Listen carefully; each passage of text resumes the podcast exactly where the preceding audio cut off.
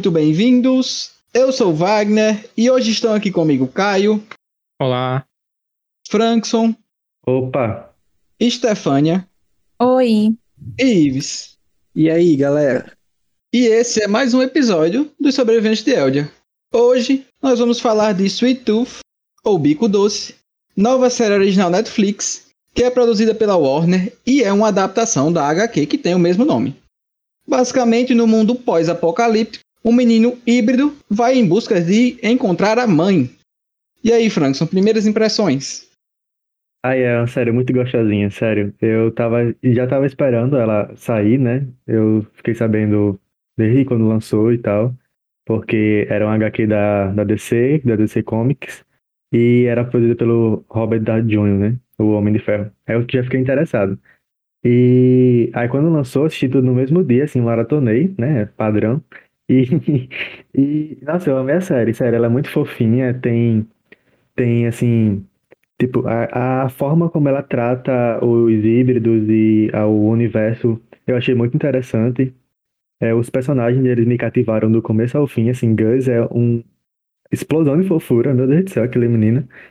Eu achei o ritmo, um bom ritmo, assim, foi um ritmo bem gostosinho de se assistir. Eu não fiquei cansado assistindo e eu maratonei o negócio. É... Novidade, né? Né? Mas é porque, por exemplo, eles estão, eles vão de um ponto a outro, né? Eles começam em um canto e querem chegar na Califórnia e tal. E essa parte, esse, essa, essa trajetória, tipo como se fosse uma road trip, né? Só que andando, faz você nunca ficar ocioso. Então eles sempre eles sempre estão fazendo alguma coisa. E isso é muito bom pro ritmo do filme. O tom dele é diferente do tom da HQ, né? Um tom mais assim, fofinho, mais claro, mais bonitinho. E eu gostei, eu gosto desse tom. Sessão da tarde, assim, é muito bom. E a trilha sonora é perfeita. Nossa, cada episódio assim, tem uma trilha, tem uma música tema, né? Basicamente, e, e é muito bom como eles encaixaram as músicas na, na forma que Gus vai evoluindo, né? Vai perdendo a inocência, vou podendo dizer assim.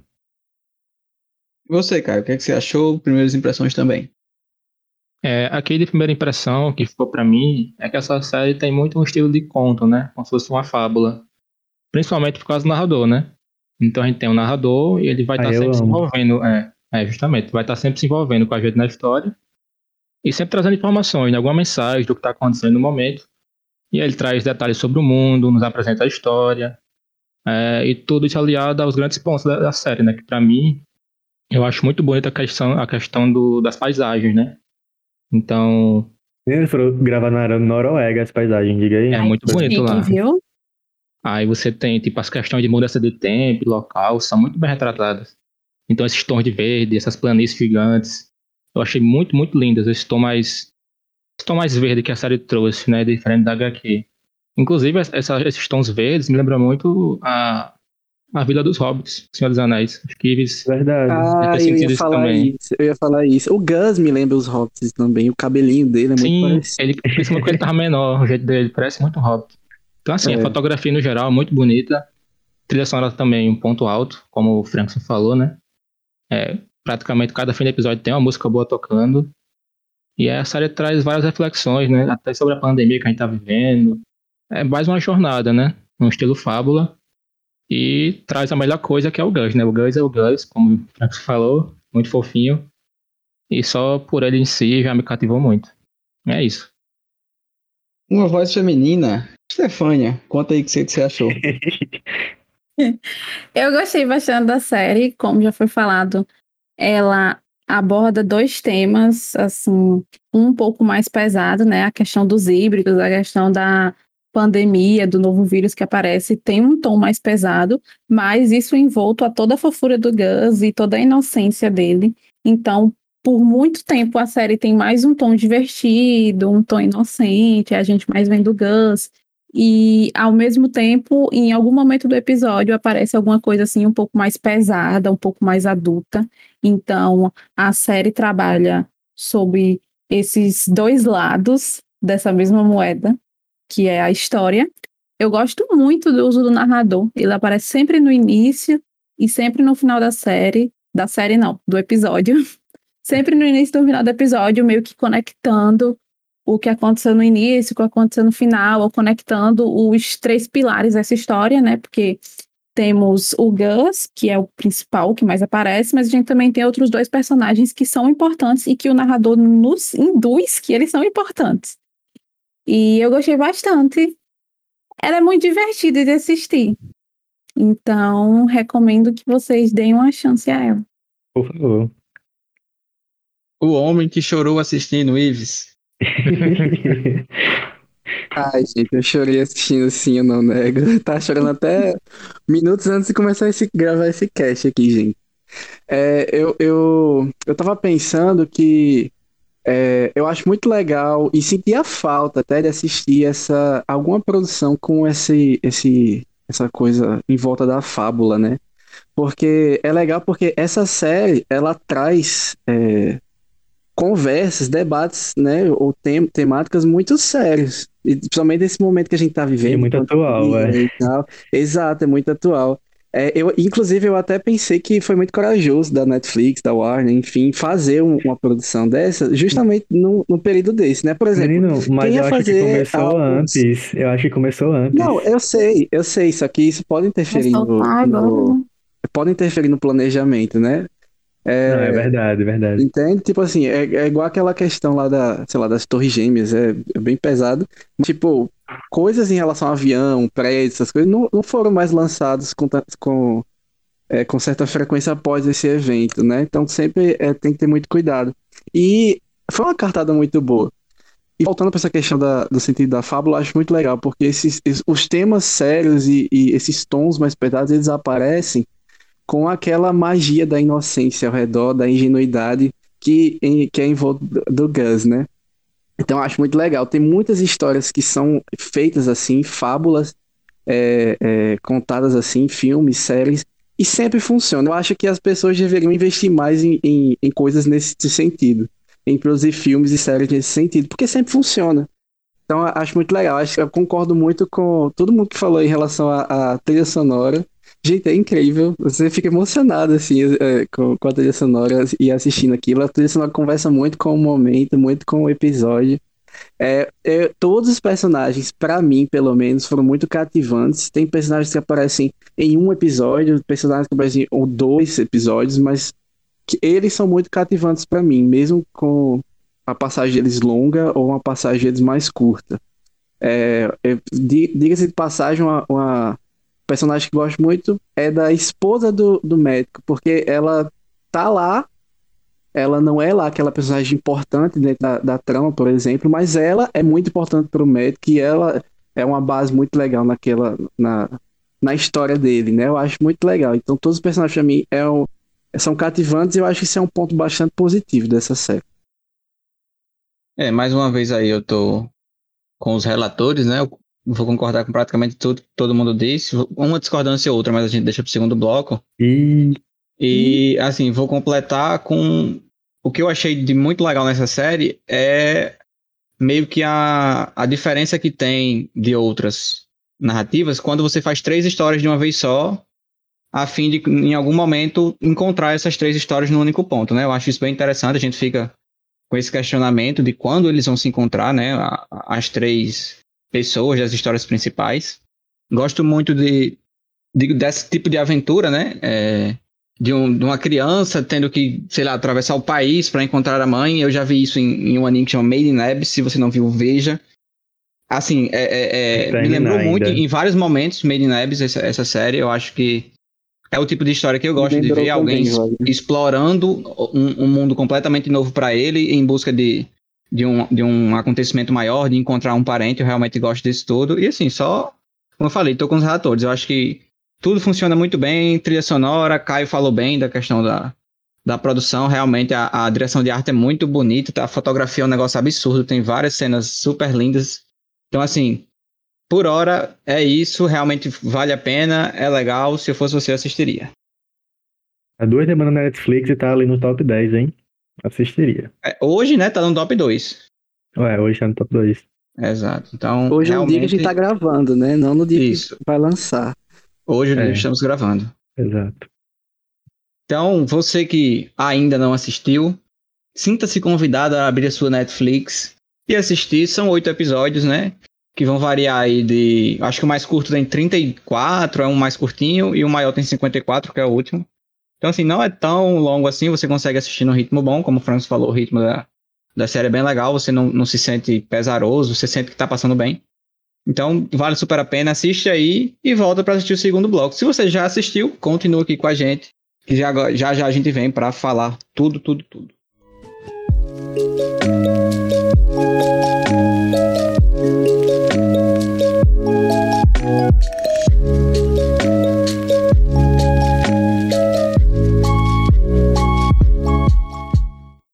Vamos agora então falar com mais profundidade a respeito da série, comentar ela do início ao fim. E Stefania vai então introduzir a série, o que, que acontece, quais são os primeiros passos, as primeiras coisas que a série traz pra gente de informação. Começando do início, como fala o narrador, né? As histórias começam do início, é uma coisa assim que ele fala. O primeiro episódio, o episódio piloto, é muito importante, o episódio piloto. Ele tem que ser bom, senão você. Eu, pelo menos, eu não continuo. Ele tem que Sim, te atrair é, de alguma forma e ele tem que introduzir a história de algum jeito. E ele nos introduz a história de Bico Doce, que basicamente começa já num caos, surge um, um, vírus e quase que simultaneamente também surgem os híbridos. Todo bebê que nasce a partir daquele momento é híbrido.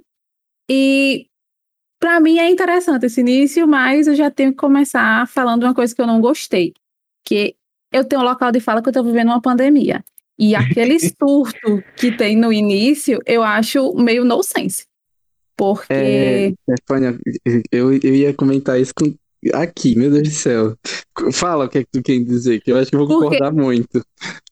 Tem, ah, para mim, a cena quando, logo quando a mulher do médico adoece e eles estão saindo de casa, meio que desesperados para ir para o hospital, né? Eles não, o índice de mortalidade desse vírus é muito grande, então eles têm que encontrar logo o hospital para ela começar a se tratar. É um caos a rua, tem um povo sendo arrastado, tem não sei quantos carros da polícia. E para mim a pior cena de todas é quando ele olha para o céu, vem dois helicópteros, eles se chocam. Por que isso acontece? Não faz o menor sentido. Isso faz todo sentido dentro de um filme de apocalipse zumbi, porque sei lá, a pessoa se transformou do nada e atacou o piloto. Mas num filme de um vírus que o povo fica debilitado, fica gripado, fica mole, não tem sentido. Eu acho essa cena muito ruim. Então, esse momento para mim é muito ruim. 100% com o Stefania aí, eu tô nessa daí. Eu também. Eu senti a mesma eu... coisa. Essa não, parte aí é, não faz muito eu, sentido realmente. Eu acho que quase todo mundo, mas assim, eu, eu, eu passo um panozinho por saber que a história é de fábula, entendeu? É só isso que eu passo o pano. E só tem, isso. Um, e tem é um negócio que eles, que basicamente eles pegaram essa, esse negócio de, de ser extravagante da HQ, né? Então, na HQ, meio que o cara não sabia, era 2009, né? Então ele não tinha verossimilidade com a realidade de que a gente estaria tranquilo na pandemia, possamos dizer assim. Eu não sei, mas é porque não faz sentido, assim, é... mediante os sintomas da doença, Sim, acontecer é aquela, aquilo tudo. Eu, Enfim, acho que, eu acho que poderia estar o caos dentro do hospital. O caos dentro do hospital, ele é ok, porque, tipo, em, dentro de dois dias você morre pelo, pelo vírus lá, né, o H5G9. Mas fora do hospital, realmente eu acho desnecessário. Foi um negócio, assim, que eu achei realmente é, desnecessário mesmo. É, até, até tanto que de, tipo... de, depois eles ficam de boa, né? Tipo, depois é. não tem esse caos. É. É, é tanto que é, até assim, uma, uma cena que aparece no último episódio que vai mostrando o início da, dessa pandemia, né? É, mostra até gente meio descrédula é, perante isso, que é o que a gente tá vivendo hoje, né? Também gente que, tipo, não liga tanto de se cuidar por máscara. Você lembra daquela situação do, dos dois carinhas lá, lá de amarelo? Então, quando eu, eu vi essa cena e lembrei desse esse episódio inicial, desse, de todo esse caos, eu fiquei pensando, tipo, gente, como é que saiu daquele caos todo pra, pra essa cena, entendeu? Tipo, parece pois que não é. se encaixa as duas coisas. E também, tipo assim, é, uma coisa que eu fiquei muito meio encucado também nessa, nessa questão desse caos foi o fato de que, por exemplo, é, o vírus ele não ele estava no laboratório. Como é que ele se espalhou para o mundo inteiro em questões de segundos e já tinha uma criança híbrida e já tinha crianças é, é, híbridas nascendo? Foi, foi algo que eu realmente não entendi, assim. Talvez a, a série explique no, no, sei lá, no. Não, eu acho que, que eu acho que mas... Eu acho, Acho que, na verdade, teve, teve uma passagem de tempo que não foi explicada. Eu acho que foi isso. É, talvez. Eu acho que não, eu acho que não. Eu acho que tem realmente esse erro de, de continuidade, porque isso fica evidente no primeiro episódio. O pai do Gus sabe demais. Então é por isso que ele sai logo da sociedade. sabe- Não, mas, Mas- mas, tipo Mas- assim, Quando ele tá Ele- no carro, pô, quando ele tá no carro, já tá a notícia. Aquela notícia que passa no primeiro episódio, a notícia do, do presidente, sei lá quem é, dizendo o Biden, dizendo que é o vírus mais mortal, que o povo começa a rezar. Não, então, mas, tá no mas, rádio. mas tipo, isso não tinha, não tinha, não tinha falado dos híbridos ainda, entendeu? Eles começam a falar dos híbridos depois. É isso que eu acho que, tipo assim, teve o vírus, aí passou uns meses e começou a nascer pessoas híbridas, entendeu? Não, foi. Não, Não, foi, foi dia, quase que foi simultâneo. Eu tô Foi aí simultâneo. com o com isso. É, as duas coisas acontecem juntas, tanto é que as pessoas achavam que os híbridos eram os culpados pela doença. É aquele negócio do ovo da galinha, quem veio primeiro. Agora, assim, Mas. Eu acho meio confuso essa relação. A- Tendo assistido, pra mim ainda é um pouco, ainda é confuso, como ele falou, não Sim. sei se explica, se, não- se eu que não peguei ou se vão explicar qual que é a relação, quem veio primeiro, se um tem alguma coisa a ver com o outro. Assim, a gente sabe que os híbridos são a chave pra cura da doença. Mas não fica, é, eu acho ainda muito nebuloso essa questão toda. Não, mas então, é, é, tá nebuloso, mas eu acho que eles vão explicar assim. Eu acho que isso até é uma certeza que, que eu falo, porque, por exemplo, A vocês mãe dele que lá apareceu no final, né? Então, É, não, e por É. últimos episódios, é, eles conversam, né? Aquela amiga da mãe dele, da. é, enfim, da Bird, né? Que ela aparece naquela casa onde ela morava, ela fala algo sobre. Ah, a Bird explicou que esse, esse estudo é, tinha dois lados da moeda. Então, tipo assim, esse mesma coisa, esse, esse mesmo vírus, essa bactéria, eu também não entendi a relação de bactéria e vírus que eles fizeram, mas tudo bem. é, É gerou tanto, tanto a, a, a pandemia quanto a, a criação dos híbridos. Mas como é o que, que vai ser abordado na, na próxima temporada? Isso Ela é uma questão. são dois lados de uma moeda só, os É, híbridos e a exato. doença. Exato. Agora, como isso a gente ainda não sabe, essa aí também não explicou. É, e também tem outro ponto que eu acho esquisito, é porque os militares foram lá buscar os negócios. Então, de duas, uma, ou eles usaram como arma biológica, ou eles são mongoloides, se contaminaram quando tava pegando e espalhou para todo mundo, porque não faz muito sentido eles ter confiscado É. isso e quase que instantaneamente isso vazar. É, eu acho que essa parte da, da, da é, que eles podem confiscar vai ser explicada ainda. Eu espero. É. né? Não Não, mas eu, não eu acho, eu acho que a- isso aí a gente pode teorizar bastante. E eu acho que isso tem muito a ver com o vilão da série. Eu acho que a gente pode abordar sobre isso mais tarde. quando a é, gente mais tarde. Mas é- exato. A questão para mim é, é, de tudo isso que a gente discutiu é o tempo. A gente não tem noção de quanto tempo isso acontece, o intervalo de tempo entre cada coisa. Porque dá a entender que tá acontecendo tudo ao mesmo tempo, entendeu? Tipo, Mas eu acredito que seja mesmo. Eu acho que, eu acho que pelo menos eu Sim. tenho para mim que esse, esse o, o timing, né, que tá acontecendo tudo isso, para mim foi, foi bem detalhado. Eu acho que eu não sei se, se é porque vocês, o Frankson, por exemplo, assisti faz tempo, né? É, eu não faz sei duas vocês. semanas que eu assisti. É, mas para mim eu acho que o timing tá bem explicado, sim. É, só tem lacunas de, de perguntas É. que a gente ainda não tem É respostas. isso que eu acho que essas lacunas, elas são deixadas pra ser mesmo como lacunas, entendeu? Tipo, propositais. Exatamente, exato, que vai ser respondido posteriormente. bom, quem sabe numa segunda temporada a gente descobre. É, com certeza vai ser mim- segunda também. temporada. É, Mas a qual ainda voltando- não foi confirmada. É, estamos nesse mundo aí caótico desse vírus que sabe se lá como se espalhou por toda a humanidade, híbridos vivendo, e aí nós somos levados então pra dentro da floresta com o Gus e o pai dele. Aqui pra mim é a melhor parte do primeiro episódio, assim, a relação dele com o pai é muito interessante, Os o pai dele, primeiros- Nossa, então, muito bom. Muito enquanto bom. o pai dele vai cuidando dele e se Ensinando, preocupando, né? né? Exatamente, mostrando pra ele como é que se deve se viver e, e, assim, os dois isolados, né? Não, não Sim. tinha ninguém mais, a, o- a companhia de um era o outro, então tudo que ele aprendeu, o Gus aprendeu na vida foi com o pai, e você vê o esforço que o pai dele tinha em ensinar, em manter a vida dele, né? Em questão de, de comida, de roupa, o que o pai do Gus foi pra ele. É muito bonito E ver assim, eles dois juntos. É, só, só fazendo um, parêntese nessa situação, eu acho interessante que, é isso que eu falei né, quando o Stefano citou aquela questão da pandemia e tal, da questão do passar o pano, porque o que, que acontece? É, tem situações que se a gente realmente questionar numa, numa fábula de modo geral, ou mesmo nessa série, a gente não vê uma, uma resposta meio lógica. Por exemplo, como é que um cara que viu essa criança uma vez na vida, corre para a floresta, sabia o que fazer lá e constrói todo aquele, aquele mundo, aquele mini mundo, né?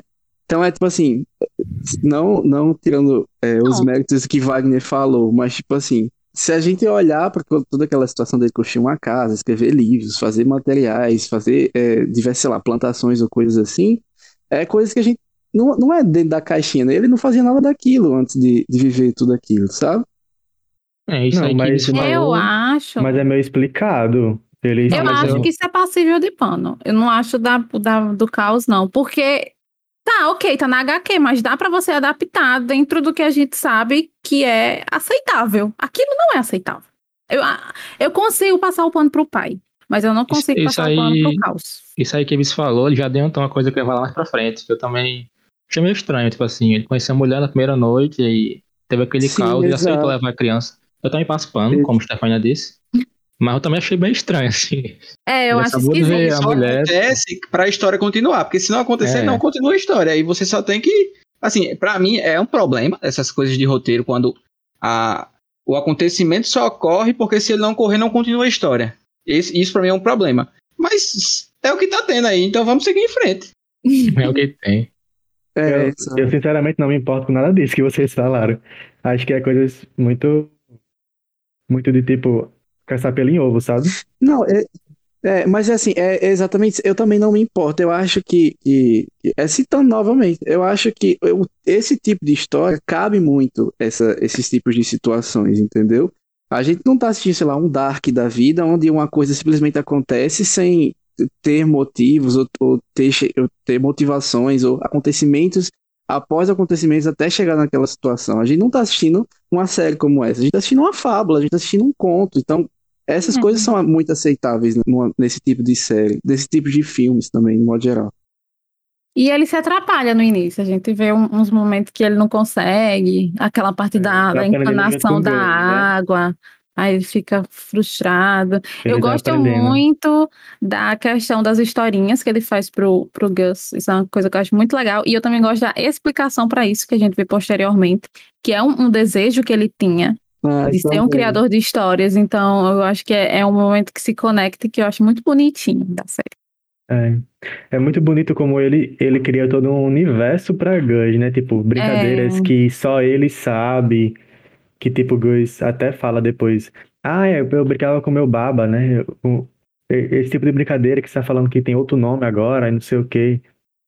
E essa relação dele de pai e filho eu achei muito bonitinha, porque é muito íntima, não sei. Me lembra muito o filme Malévola, de Malévola com, com a peste, né, que ela chama, com, que, é, que é a princesa lá. Me lembrou muito essa relação das duas, sabe, de pai e mãe, de mãe e filha, no caso agora sendo com pai e filho. E é muito bem construída porque só acontece nesse episódio. Então, é algo que a gente leva durante toda a série, mas tipo, só acontece nesse episódio e acaba nesse É, episódio também. exatamente. É o tipo Infelizmente. personagem que, que acaba morrendo antes do tempo, né? É. É. É, mais um pra minha listinha. Eu tenho uma lista com esses personagens. Tu tem? não, vou, não vou falar os outros, porque tem muita gente que não assistiu as outras coisas, mas infelizmente é, é mais um. O- É. os- e, e, assim, o interessante a respeito disso, a gente comentar, que é a primeira aparição do- dos vilões, né, da, da série. Sim, verdade. Os últimos homens que. É. Até esse momento aí, eu não sei vocês, mas eu sim acreditava que eles queriam exterminar todos os híbridos. Sim, eu também achava que eles. Assim, eu, eu, não, eu não sabia o porquê que eles queriam matar os híbridos, né? Mas depois a gente descobre que eles acham que, que os híbridos causaram a doença, né? E tal. É, tem esse E- paralelo dos que querem matar por causa que acham que eles são os responsáveis e do chefão que quer a cura, né? Mas aí a gente só Uhum. descobre isso aí um pouco mais pra frente. É, É, que é, que é o vilão careta. É, infelizmente. É, aí a gente já começou sobre isso ontem, né? Eu, eu Frank e Caio, mas assim, pra mim é, é literalmente o pior da série é o vilão. sim. Eu não gosto muito dele. É, eu também não. Mas Depois Uma assim, coisa, que, Deus. uma coisa que eu fiquei me cabulando quando eu assisti a primeira vez é que o pai dele tinha uma seringa que aparentemente tinha um vírus, né? É, É, E de outra onde porra coisa ele que a tirou gente essa seringa? aceita. Exatamente, a gente só aceita isso. Isso é outro erro de, de continuidade, porque, tipo, não dava pra ele ter arranjado. Eu- Assim, eu A não ser que ele é erro de saiu em algum continuidade. momento. Eu, narrativa, posso dizer. É, não é de continuidade, pra mim é de roteiro mesmo, exatamente. É, narrativa. Tipo assim, quando você tem muita facilitação assim, me incomoda. Eu, eu vou é, me juntar a isso nessa questão de é uma fábula e tal, assim, não precisa ser 100% real. Eles não Uhum. precisam explicar tudo que os personagens conseguem fazer. Você pode é, fazer esse tipo de coisa, mas assim, quando é continuamente facilitado para que as coisas funcionem bem, é, realmente eu me incomodo. Eu também, até porque, como eu falei, a gente sabe a história dele e como acontece tudo muito rápido pra ele pegar o Gus e eles têm que fugir e tudo mais. Então, tipo, É Uma coisa que. É. Não faz Uma sentido. coisa que, que, que é legal é porque, assim, na hora você acha que vai ser explicado. Então, por exemplo, É. quando dá um foco na, na, Na seringa. na seringa, meu Deus, quase que eu não consigo falar seringa. quando dá um foco na seringa, você fala, nossa, vamos explicar isso. Será que ele é o doutor por trás disso tudo? Será que ele foi o bichão que criou o vírus? Você começa a criar teorias, só, só que essas teorias no final do, da série vão por água abaixo, você fica frustrado. Mas no momento ali foi interessante, entendeu? No momento foi interessante Exato. aparecer. Mas É, eu até gosto dele não ser o cientista-chefe. Não, é, eu também gosto dele, não sei. É, também gosto. Não, mas a questão é, é que é tipo assim, é, é, é, por exemplo, você lembra daquele filme O Lugar Silencioso, né? Uhum. Perfeito. Acho que é, acho que é isso. É, não, não é um Lugar Silencioso. É aquele que é, que é esse terror psicológico, né? Não sei se eu tô confundindo o Isso nome. é isso mesmo, lugar silencioso. É, o povo Pronto, calado. é. É, exatamente. Tipo, imagina aquela cena lá do prego que tá levantado na escada. Aquela cena aparece, eles dão aquela ênfase e esse prego depois não serve pra nada. Tipo assim, que é que, Não, mulher vai espeta o pé prego? no prego, não? Não, tô dando um exemplo, exatamente, Eu tô menina. dando um exemplo. Ela pisa e co- acontece todo aquela, aquele caos, enfim. É, eu, esse, esse tipo de recurso, né, quando você dá ênfase, por exemplo, no prego, esse prego ele precisa aparecer novamente para que ele explique o porquê ele, ele de- deu aquela ênfase, para que ele tenha um- uma certa relevância na história. Essa questão da seringa não teve, foi uma ênfase que deu naquela Não, seringa. não, você ela, ela aparece de novo, a seringa aparece de novo, só, a gente, a gente só não, não, Não, sabe sei, mas a questão, como ele conseguiu, né? Mas a questão é o seguinte, é, quando esse tipo de recurso ele aparece, a gente espera que esse tipo de recurso ele seja respondido na mesma temporada, entendeu? É aquele tipo de, de, de recurso que você não espera que venha numa temporada seguinte, sabe? Então é, é, é como você falou, é, é frustrante por quê? Porque não foi respondido. Não, É, verdade, é eu verdade. sinceramente nem lembro dessa cena. Como estão, pra mim tanto faz. É momentos antes das graças Não, acontecer. é, são, são coisas que, que, que eu só presto atenção porque eu tô analisando. Mas se eu fosse só assistir, ah, eu pouco me importaria, entendeu? Aham. Mas como, É, como esse- eu tô analisando, só- aí. É só lembrando, é, o nome desse tipo de recurso no cinema, né, de modo geral, é chamado de arma de Chekhov, que é quando dá ênfase em um objeto e esse objeto é, utilizado Eu na até, história. eu, eu até sei onde Ibis aprendeu isso. Foi, Mikan. foi lá, lá na Mikan, exato. É, inclusive, gente, se vocês. É, YouTube aí, vai lá, Mikan, adoro esse canal. Fica com três anos, né? É, eu É. gosto Não. dela porque ela é uma pessoa lúcida e fala também de animes. É, Lúcio. Sim. Lúcida. Lúcida. Mas então, aí tem essa parte da morte do pai, fica super triste. Aí começa Gus a viver sozinho, Eu né? preciso fazer uma observação antes disso. Porque Fale. eu não gosto da reação do Gus quando o pai morre. Eu acho ele muito apático. Ah, não sei. Eu acho que ele não entende, na verdade. aí, tipo assim, Não, não, não de não, reação do Gus em si só. Mas eu acho que em alguns momentos a atuação do. Como é o nome do menino? Christian Convery não me convence. Em alguns momentos da série, a atuação dele não me convence. Achei ele Eu- eu- fofo. Assim, eu, eu, eu acho que eu concordo com vocês em relação à atuação dele, mas eu acho que nesse momento específico, eu acho que não, não deixou faltar. Porque, é, pronto, essa cena me lembrou muito. Assim que eu vi essa cena, me lembrou. Eu não sei se vocês assistiam na infância. Hoje é dia de Maria. é, que Não. passava na Globo. É, não sei se. Pronto, eu vou contextualizar. É uma Novela? fábula. Não, era uma fábula que a, que a, a, a, a Globo criou, né? Que era uma menina que vivia no sertão e ela sai de casa é, é, em busca. Eu, não- não lembro o que é que ela ia em busca, mas o que importa é o, é o trajeto, enfim. E nesse trajeto, ela ia encontrando diversas é, é, coisas lúdicas, assim, nessa, como tem na, nessa série e tal. E ela passa por situações de morte ou de, de perda e, e, e etc., onde a reação, onde a, a forma de reagir àquilo era muito parecida, sabe? Muito parecida nesse sentido. Eu lembro também até de Desventuras em Série, que quando acontecia situações assim, a reação das crianças também não era uma reação extremamente é, detalhada, ou ele tá realmente muito É triste, ou coisa assim. Desventuras É porque, é, é meio assim, doido. Não, É, mas, mas não, essa é a mas é questão. porque assim, eu, eu vou concordar com o Ives aí de ajudar, porque tipo assim, Gus, ele nunca viu ninguém morrer, ele nunca, além de animais, né? E ele nunca viu ninguém chorar por morte. Então ele não sabe o que é luto. Quando uma pessoa não sabe o que é luto, ela não sabe que- como ela tem que reagir. Tipo, ele não sabia o que fazer com o sentimento que ele estava sentindo, entendeu? Depois de um Mas- tempo, só que ele vai começar a ter raiva, que é quando ele começa a jogar coisa no, no- fogo lá, que ele começa a queimar tudo, tipo, do- com raiva que o pai dele não tá lá pra ele. E a Entendeu? cena também é, é cortada rápida, né? Tipo assim, ele vê o pai, e o pai tá assim, ele segura a mão dele e a cena termina. Então é tipo, é, é, é, encerrou aquela cena, não era necessariamente a ênfase na reação dele em si, sabe?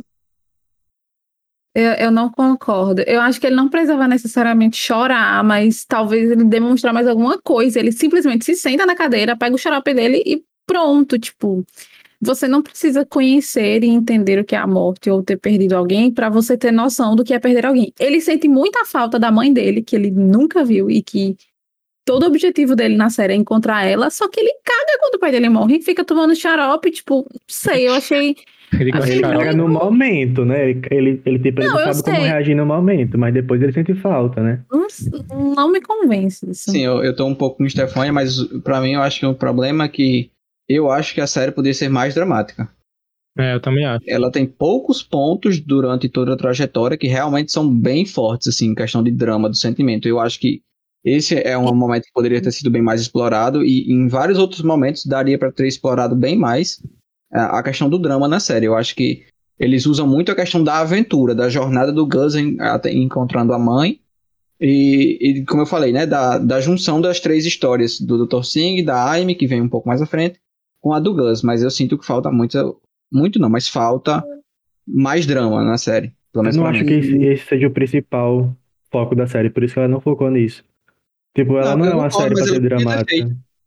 Não, é, mas assim, a- a- eu, eu tô com o Frankson, mas, tipo assim, eu, eu, eu compreendo o que Wagner e Stefania dizem. Eu acho que, tipo assim, não é nem que eu concordo ou discordo de vocês. Eu acho que poderia realmente. Cabia, cabia. Eu acho. Bom, por que não, né? É, Ficaria é- melhor. A obra é- ficaria melhor se é, tivesse é, mais eu drama. acho- Ele vai É, ficar sozinho, ele tá É. no meio do negócio, ele não sabe nada do mundo. O pai dele claramente omite muita coisa dele, então eu acho que tinha que ter um peso emotivo maior a morte do pai. E não teve. É, Mas talvez seja puramente pessoal. Eu É, senti eu- isso eu não- também um pouco. Acho ele. Eu, eu tô um pouco com eles também nisso. Tipo, consigo entender um pouco, mas eu- me incomodou um pouco também a falta de, de drama que a série não traz às vezes, né? É, pra mim a série ela se propõe a não ter, justamente por isso.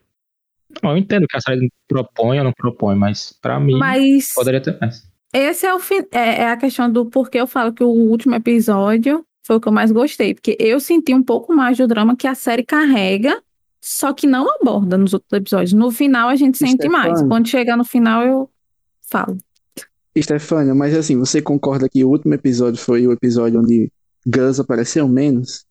É, é- é essa, eu acho que a série ela traz esse, esse, esse tom meio aventuresco e mágico e, e brilhante, inocente, modo geral, porque eu acho que ela é contada na perspectiva, ou não necessariamente na perspectiva de, assim, a terceira pessoa em si, mas tipo, é tudo voltado ao que Gus tá vivendo, tá ligado? Então, eu, eu assim, É a emoção que ele entendo- sente quando encontra Exato, algo novo, entendeu? Exato. Eu, eu entendo o que vocês estão dizendo, eu não discordo, eu acho que caberia também.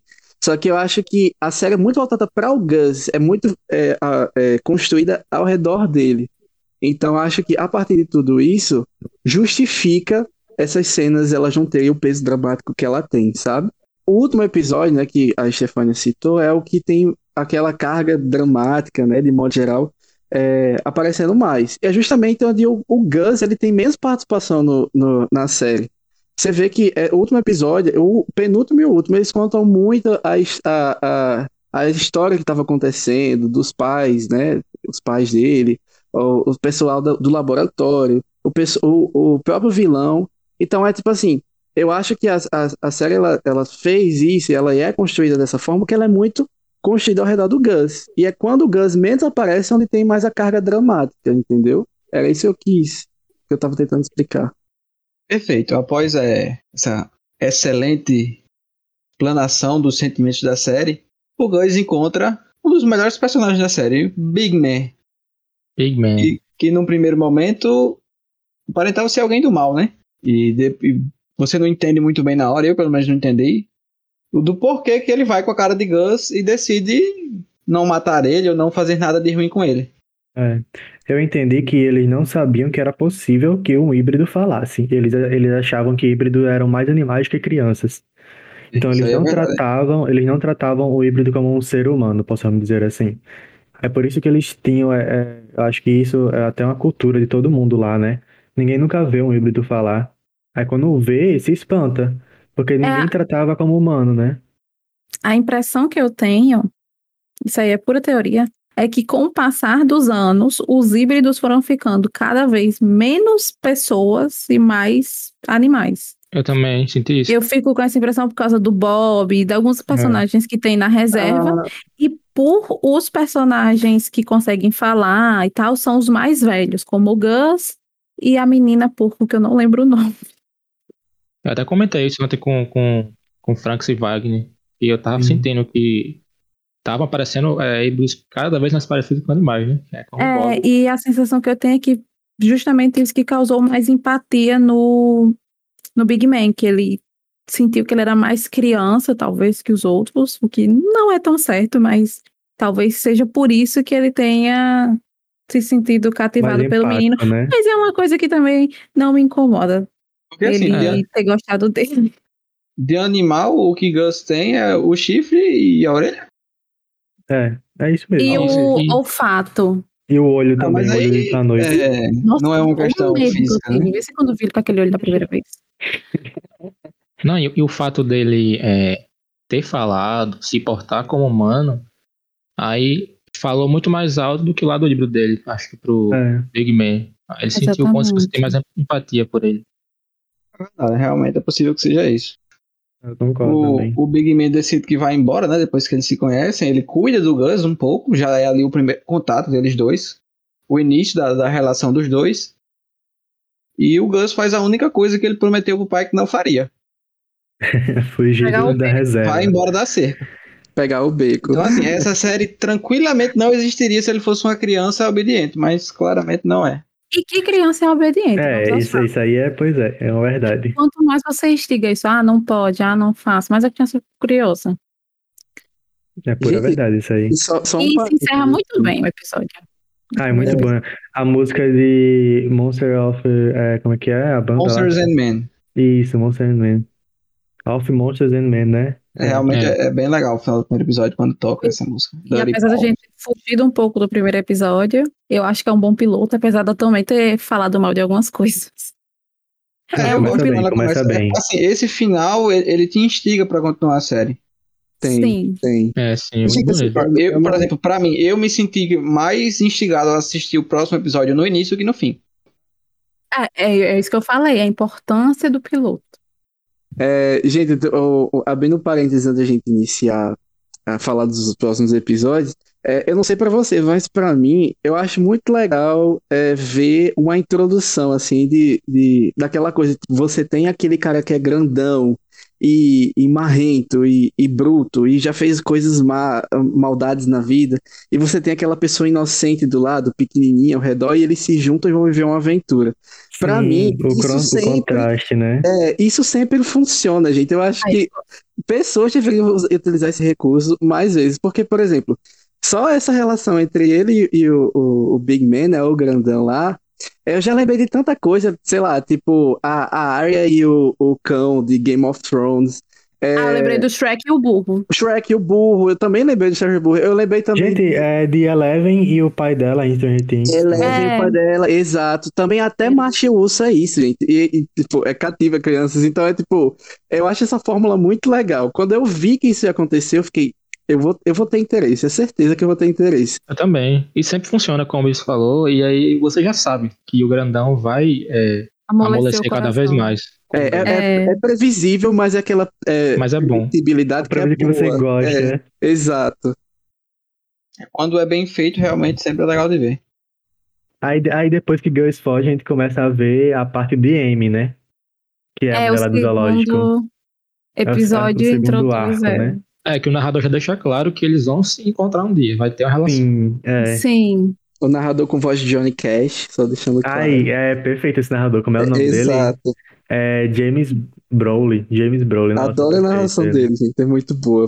A voz dele é muito imponente. Muito É bem boa. Johnny Cash, assim.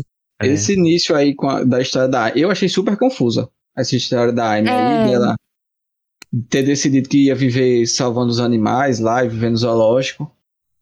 Pra- é- eu- eu acho bem confuso. Era o inverso. Eu acho tão na confuso que eu resolvi esquecer isso aí, porque eu também, né? Então, Eu só lembro É dela porque- lógico pra frente. Antes. eu entendo que ela meio que não se encaixava no mundo convencional. Ficou essa Exato. sensação quando mostra o início dela, ela antes da, do vírus.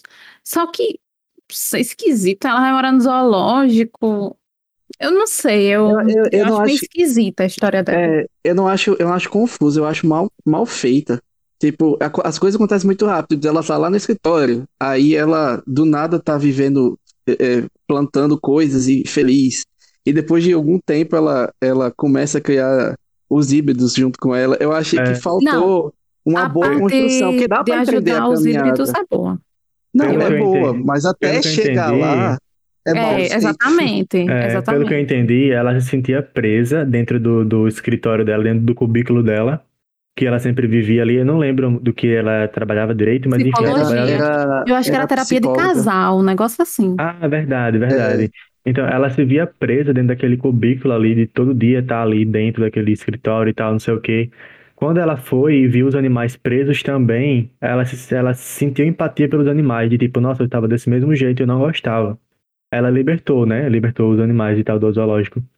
E foi onde ela encontrou paz, onde ela queria, ela decidiu que queria ser livre, né? Então, aí foi, pelo menos foi o que eu entendi da jornada dela, né? Tipo, não é um background, oh my god, que não sei o quê, mas foi o que eu entendi da jornada dela. Pronto, você falando pra mim faz completo sentido, mas eu assistindo pra mim isso não fica tão claro. Não, Exato. assim- É mal construído. Deu pra entender que a série queria dizer isso, mas foi mal feito. Exato. É, É, é verdade. Não, isso eu Assim, concordo. a- a- é muito distoante o quanto eles dão de atenção para a história do Gus quando você compara com a Amy e o Dr. Singh. pronto, mas o doutor, É, sei lá, consigo 90, sentir 10. muita empatia por ele. Tipo, Eu ele também. aparece pouco, mas ele é um personagem que a gente, eu acho que você consegue sentir a confusão dele. Eu, pelo menos, eu consigo sentir. É uma Ah, coisa sim. extremamente antiética que ele tem que fazer, mas ao mesmo tempo é a mulher dele, é a companheira dele. Então, eu consegui sentir muito empatia pelo doutor e consegui entender o porquê dele aceitar fazer, assim como eu também entender o porquê dele não aceitar. Apesar de que é tudo muito absurdo. É, mas quando. é um personagem que eu gostei muito, ele.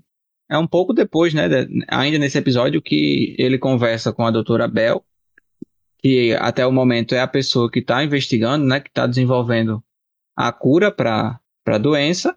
A gente descobre depois, né, na hora a gente não sabia que ela foge uma doença para não trabalhar mais e deixa a responsabilidade para ele. A maior caloteira que você respeita, E viu? foda-se. É, Porque ela, ela sabendo que a cura, né, a- o que ela desenvolveu, o remédio que ela desenvolvia, era justamente para ser utilizado na mulher dele, ela imaginou, ah, ele vai fazer o que for preciso para salvar a mulher dele, que de fato acaba acontecendo. Sim, é verdade. É como a Stefania falou, esse drama dele de ter que ir completamente contra todos os princípios que ele tem de moralidade para salvar a mulher é bem desenvolvido. É, e tipo assim, é, é, foi o que eu citei lá no início do, do cast. Eu acho legal porque você consegue ver o porquê ele faz isso. Porque, por exemplo, a gente consegue entender a motivação de um personagem, muitas vezes, mas quando a gente, sei lá, a motivação dele é salvar a mulher dele. E porque ele ama muito a mulher dele. E eu acho legal porque é muito bem construída a relação dele com a mulher. Então eu acho, eu acho até muito importante a, a própria es- esposa dele tá. é, a atuação dela mesmo, a, a participação que ela tem na história, porque ela não tem muito impacto na história em si, de modo geral da série. Uhum. Mas eu acho muito legal ver a relação bem construída com ela, deles né? dois. Exato. E ela não é aquele peso morto e tal, etc. É, ela também é uma boa personagem. Tipo, ela não desencoraja ele no sentido, ah, me deixa, me deixa morrer. Não, ela encoraja ele pra tentar achar o É, e ela é esperta também, é meio tra- trambiqueira também, né? Ela faz lá os, É, os truques dela. É, acho legal também algumas cenazinhas, tipo, ela pegar a pecinha e colocar na mão dele. Vocês lembram dessa cena, né? Quando eles são capturados lá, depois de outros episódios. Então eu acho ela, eu acho ela uma. pe- é, A construção do, do- da motivação dele eu acho muito legal. A relação deles dois, né? Que a motivação dele eu acho muito bem construída. Exato. Ao mesmo tempo que, que isso aí acontecia, né? Nossa dupla chegava numa casa desconhecida. E é a primeira vez que a gente vê outros humanos é, vivendo também dentro da floresta. Sabe-se lá quando esse- essa família fugiu pra lá, como que eles chegaram lá, mas tinha uma outra família vivendo dentro da floresta. e tão vivendo bem. Já é. Pois é, eles vivem muito super bem. bem. Sim, assim, com a roupa tudo igual, inclusive. Uma coisa que a gente Claro. vê na série é que meio que qualquer coisa vale muito.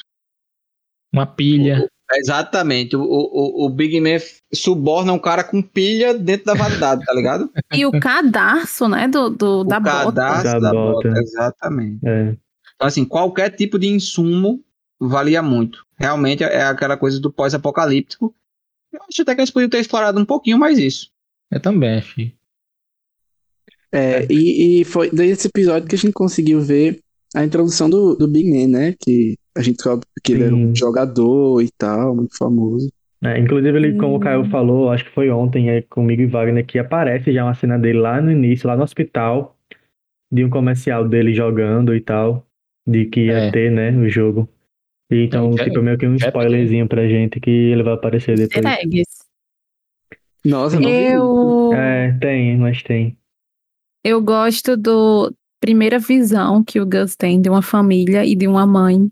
E como ele deseja Ah, ter é tão aquilo. É um... Ah, eu também. Gente, fica lá, não, deixa, fica aí, pode continuar a série, Sim. ele morando com esse povo. Sim, e gente, eu acho tão legal porque a orelhinha dele nessas cenas demonstra tanto o sentimento dele, tá ligado? Acho É uma coisa muito bem feita isso. mesmo, a Exato, orelha acho tão dele. legal. E eu amo que o menino aceita ele muito bem, que eu tava com muito receio do menino rejeitar ele, Ai, mas sim. O sempre tá com amiguinho ele. dele, o primeiro amiguinho dele, meu Deus. É, você vê que o menino, tipo, ele tem curiosidade de criança normal, mas ele não distrata ele. É, é igual aquelas crianças que, É. que você coloca, tipo, com duas crianças que nunca se conheceram. Vou pro churrasco de, um, de uma família, sei lá. No primeiro momento, elas nem se falam. Depois de dois minutos, elas estão brincando por aí pelo meio da caminho, entendeu? São É melhores amigos jeito. Exatamente. E, tipo, eu, eu gostei muito dessa, dessa interação desses dois, dos dois. também. Porque foi, foi muito suave, foi muito tranquilo, eu achei. Sim, de- dessa cena aí da casa, o que eu acho engraçado também, não só dessa, mais pra frente, outras, é que sempre que Gus é alguém, ele pergunta se a pessoa conhece a mãe dele. Ó, essa aqui é minha É. mãe, a Bird. Conhece ela? Tipo, ele, toda, toda pessoa que ele conta, ele pergunta se conhece a mãe dele. Ele não conhece a dimensão do mundo, né? Tipo, de que É. o mundo é muita, de muita gente e tal. É, e, e é muito legal. E eu acho legal também ver nessa cena, né? Que, que ele tá com a família. Que é, é basicamente a- a- os primeiros passos da jornada, tanto a jornada dele no sentido de, se- de se locar, de ir pra um canto pro outro, como a jornada dele de conhecer sentimentos, de conhecer sensações, de conhecer, é, é, sei lá, alegria, tristeza e curiosidade. E ouvir Escutando música. música. Exato, é muito, muito bom, muito bom. Todo essa, essa- esse núcleo aí da família, acho muito bom. Ah, eu queria que. ah, Pra mim, se a série tipo, terminasse ali, com ele ficando com a família e mostrando só ele vivendo com a família, eu me sentiria muito satisfeito. Muito satisfeito. É, e É. a- mas vai que a, a mulher lá surtava e. é ela parece muito com a mulher do WandaVision, gente. Aí vai que ela É surta. verdade. Eu, é, o meu receio era com o pai, porque o menino, em certo momento, ele menciona que o pai acha que os híbridos são a culpa de tudo que aconteceu no É, mundo. Então, sim. eu tava com receio do pai, mas ainda bem que eles não tornaram essa estadia ruim. O que tornou foi Não, mas, os últimos homens. mas eles não podiam tornar a estadia ruim. Porque Big Man não pedia nada pra eles, ele mandava. É, isso é verdade. Ah, eu Não, vou querer a tipo- lata de feijão. Como é? Não, mas eu não tô lhe pedindo, eu tô mandando você me dar a lata de feijão. O homem com 3 metros de Ainda? altura. Tá entendendo? Então, assim, não tinha como. E realmente, no, já mais pro fim, De novo, os caras acham Gus, atacam e aí a porradaria come solta É, e Big Man É, faz é, a boa. inclusive, eu gostei muito daquela cena, achei a cena muito bem feita. Dele... Assim, naquele invoca o servo. Não, não, da, do, do Big Man Defendendo matando, matando não, é defendendo. Tipo, ele lá, É, ficou bonito. É. cara. tipo, lembra muito coisa de futebol, né? Toda vez que, que ele tá lutando, aparece momentos dele no futebol e tal. Futebol americano. Boa Achei isso aí. interessante. Sim, mas essa cena que tu falou, Caio, de que, que Gus virou X-Men que invoca ali o servão. eu, eu até agora espero que eles expliquem isso. Eu prefiro acreditar que é o patrono dele, que nem Harry Potter. Pronto, foi uma Não, coisa que a gente ficou Mas bom, discutindo. né? Aparentemente ele tem poder de controlar os animais. É, porque lá, lá depois ele controla o tigre, o tigre dentro do, do negócio, mas eu não sei. Exatamente. Não, eu, nessa parte do tigre, eu até sinto que é uma coisa Instinto Meio animal, né? bicho com bicho. Mas também tem Um uma tigre com medo de cena. um cervo? Não, tipo, como se eles conseguissem se comunicar de uma forma diferente. Não como se ele tivesse medo do, do Gus, entendeu? Mas tem um momento que ele tá triste lá, quando ele descobre toda a verdade, que ele sai correndo e sai correndo uma ruma de ser junto com ele. Aí eu já comecei a achar que ele realmente tem algum poder aí. Ah, Eu pra, mim, pra mim isso é só recurso de imagem, tá ligado? Tipo, ah, vamos colocar as coisas porque fica bonito. Eu só, eu, eu, pra mim eu só achei isso.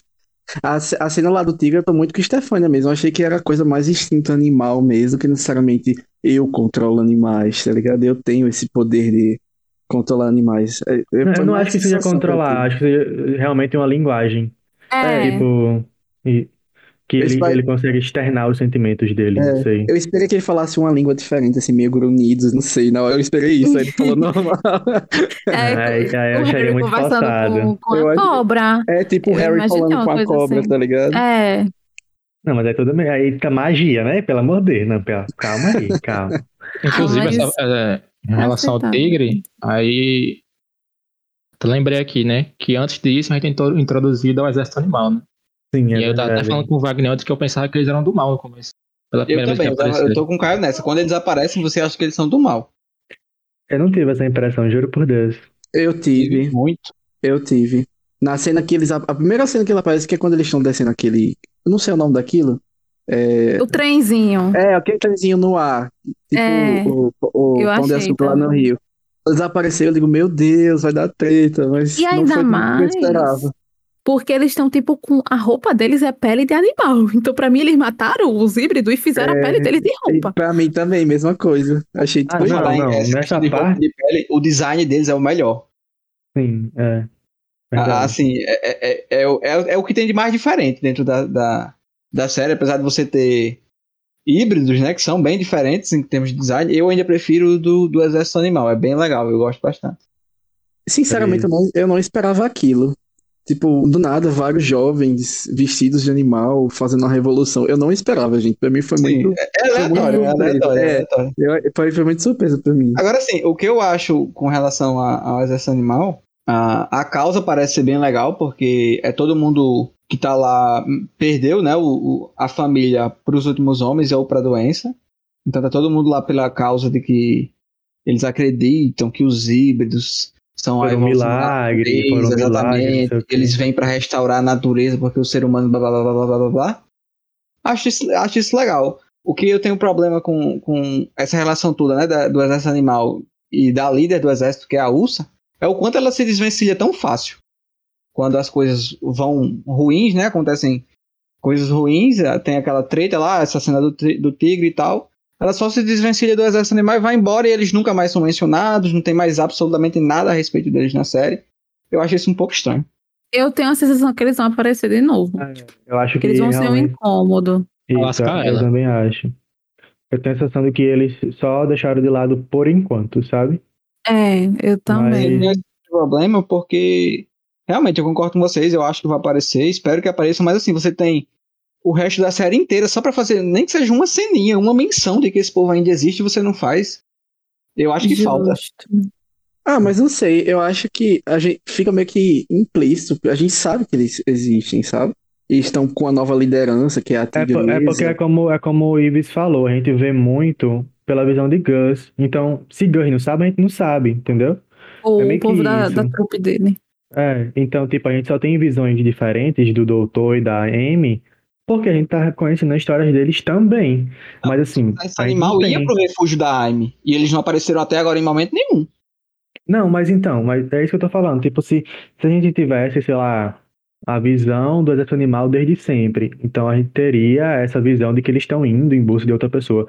Mas a gente não sabe, entendeu? Tipo, Gus não sabe, então a gente não sabe, entendeu? É meio que isso. É a Aime. Tem, tem uma história que é contada, é a da Aime. Que é a líder do, do refúgio lá pros híbridos. E o exército animal, eles falaram que iam pra esse lugar.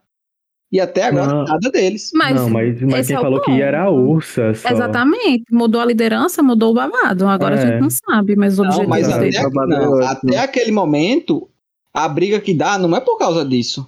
É por causa do Big Man. Sim, Mas mas, então, assim, Eles mas, mas é uma com, com- relação a, a salvar os híbridos e ir pra aquele lugar.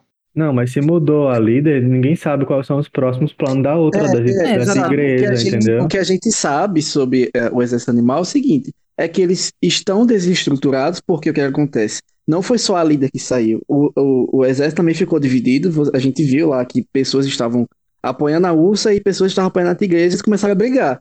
Foi exatamente nessa situação da briga que eles fugiram. Então a gente sabe o quê? Que o exército está desestruturado, o exército animal, eles vão se estruturar, né, sob a liderança da Tigresa. O que é que vai acontecer após isso? É, Pra mim, são águas que vêm no futuro aí, sabe? Exato. Lá- Eles, já- eles vão aparecer, se a segunda temporada sair, eu acho que eles vão aparecer por lá. Mas eu acho que o que a gente tem na, sobre o exército de animais, eu acho que é satisfatório. Eu não acho que é um, um grande problema, não. Bom, depois do exército animal, a coisa que eu também gosto é a visão que a gente tem dos humanos normais, bem entre aspas, que é a sociedadezinha que o médico vive. E é Oh, Deus. bizarro, é bizarro Bizarro. aquela cena É deles, bizarro, é assustador ali, gente. deles matando. Eu nem lembro o nome do, do, do mocinho, É o, o, anfitrião da festinha que é tem. D, esqueci. O gordo, né?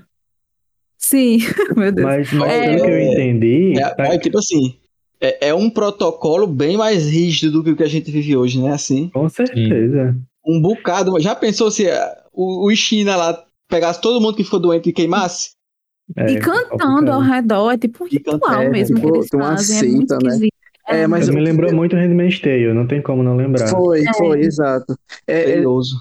quando aconteceu essa, essa situação que mostrou esse, esse bairro, né?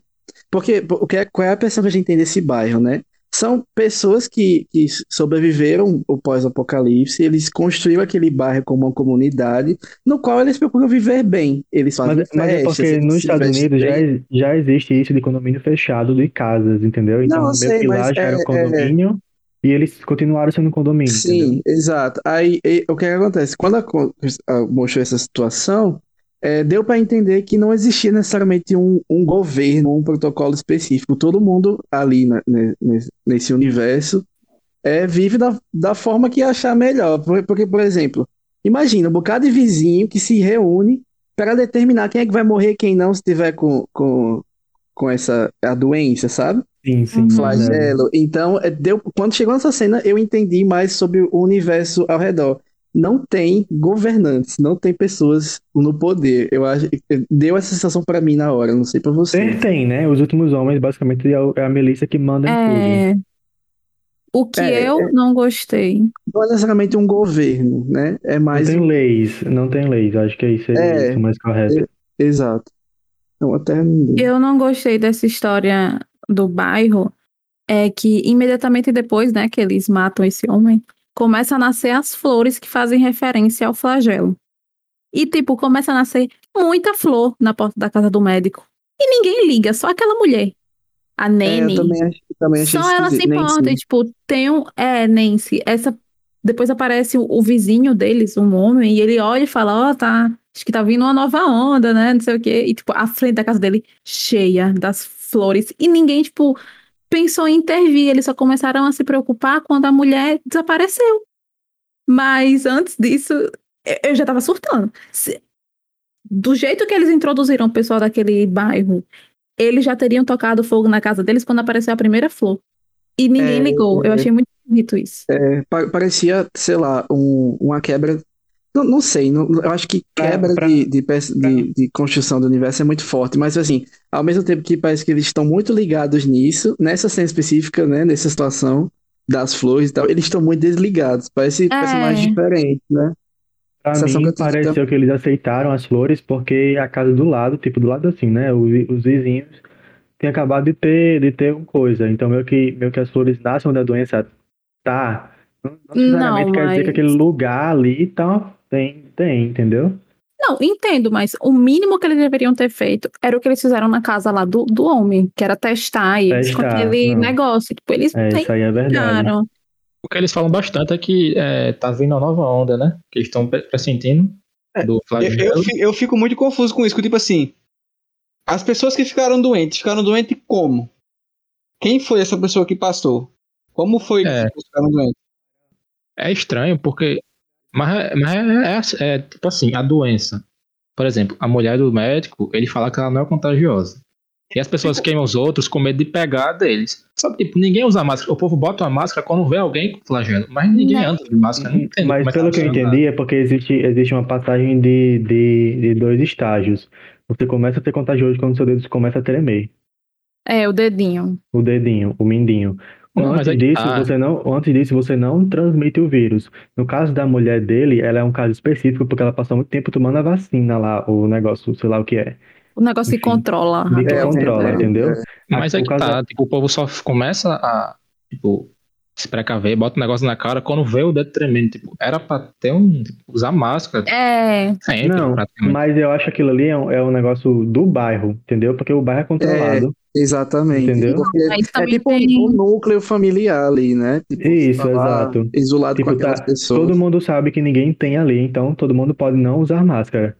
Mas é muito perigoso, né? Até Isso tanto que quando, acontece em outros momentos. Tipo, Se for quando. pensar dessa forma, a Nancy, ela tinha assim, 99% de certeza de que a mulher do Dr. Singh era doente e ela não usava máscara, não falava ne- ne- nada Mas pra ninguém justamente usar porque máscara. ela não era contagiosa. Não, mas Mas fosse não por isso, sabia. tinha que mandar matar Ah. ela, porque ele queria mandar, ela queria mandar matar. Mesmo sabendo que ela não era contagiosa.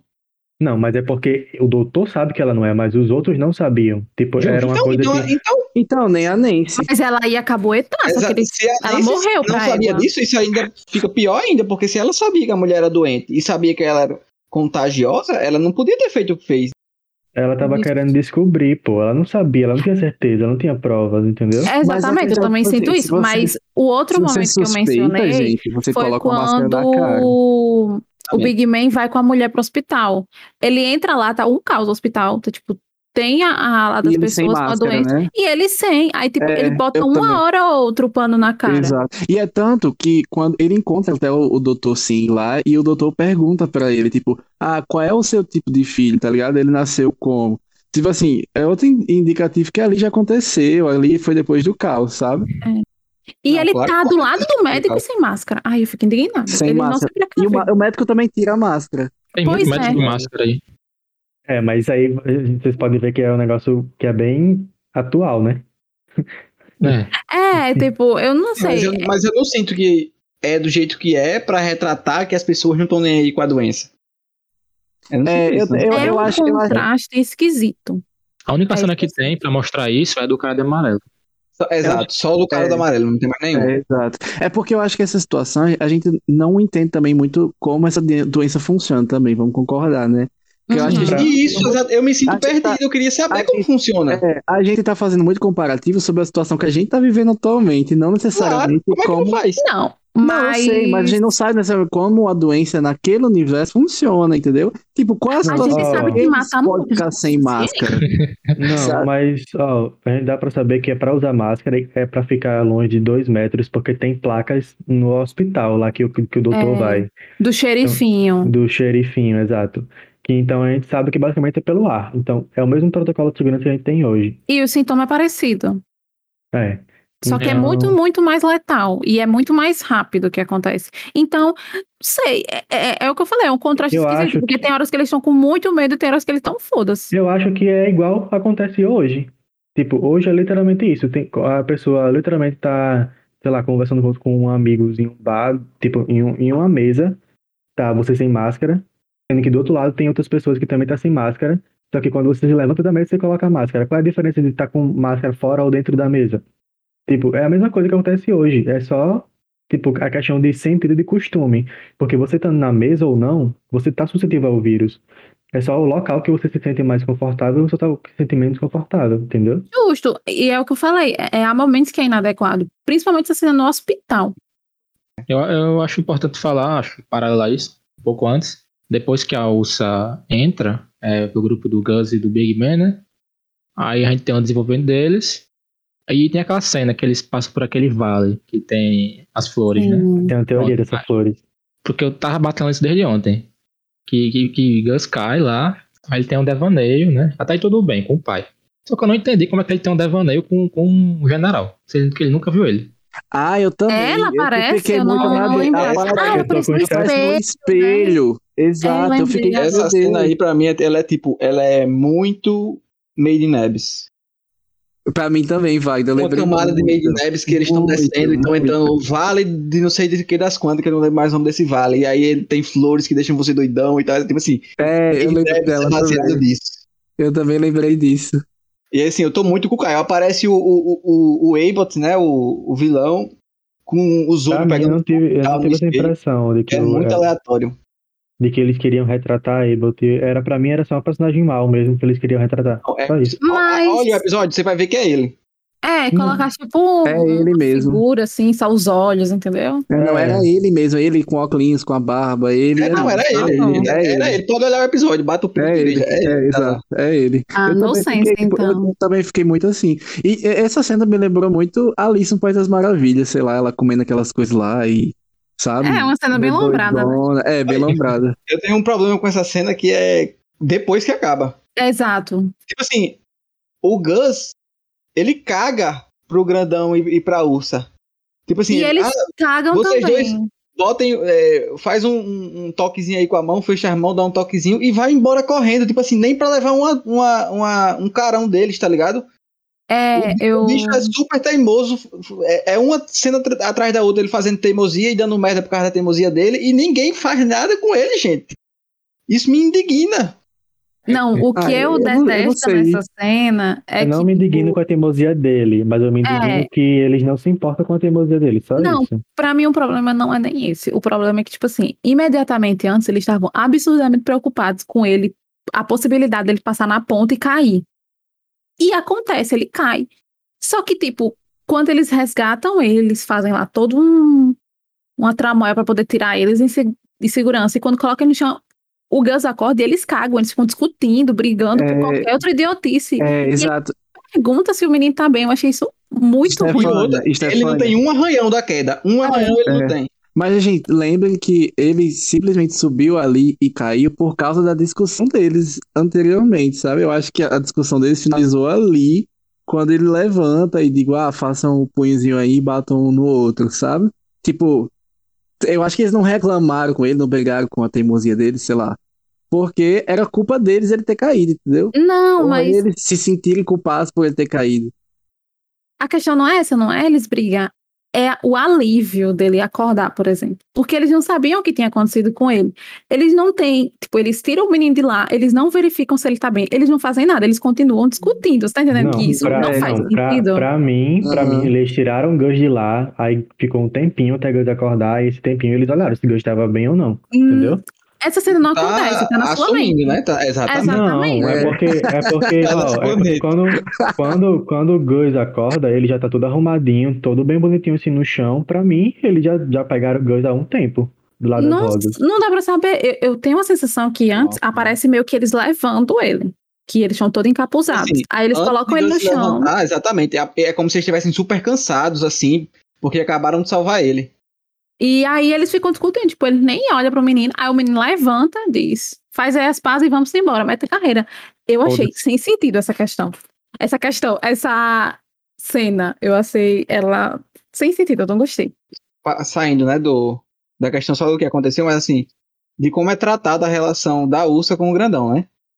Dessa coisa deles sempre estarem brigando e de um estar se opondo ao É. outro e tal, e, e que mais pra frente, com o desenvolvimento deles, é, eles vão ficando super amigos e é uma outra relação da série que é bem legal, a deles dois. Pronto, É, eu gosto da é, eu picuinha gosto deles. bastante. É, É Eu também, também é, gosto muito. é aquela coisa que eu também acho meio previsível, mas que é bom. Tipo, Ah, o, o Legolas e o Anão, tá ligado? Tipo, é, amigos improváveis que se É. juntam por uma mesma causa e viram grandes amigos. É, é, é, é aquela coisa previsível, mas boa, tá ligado? Eu, eu imaginei que isso ia acontecer.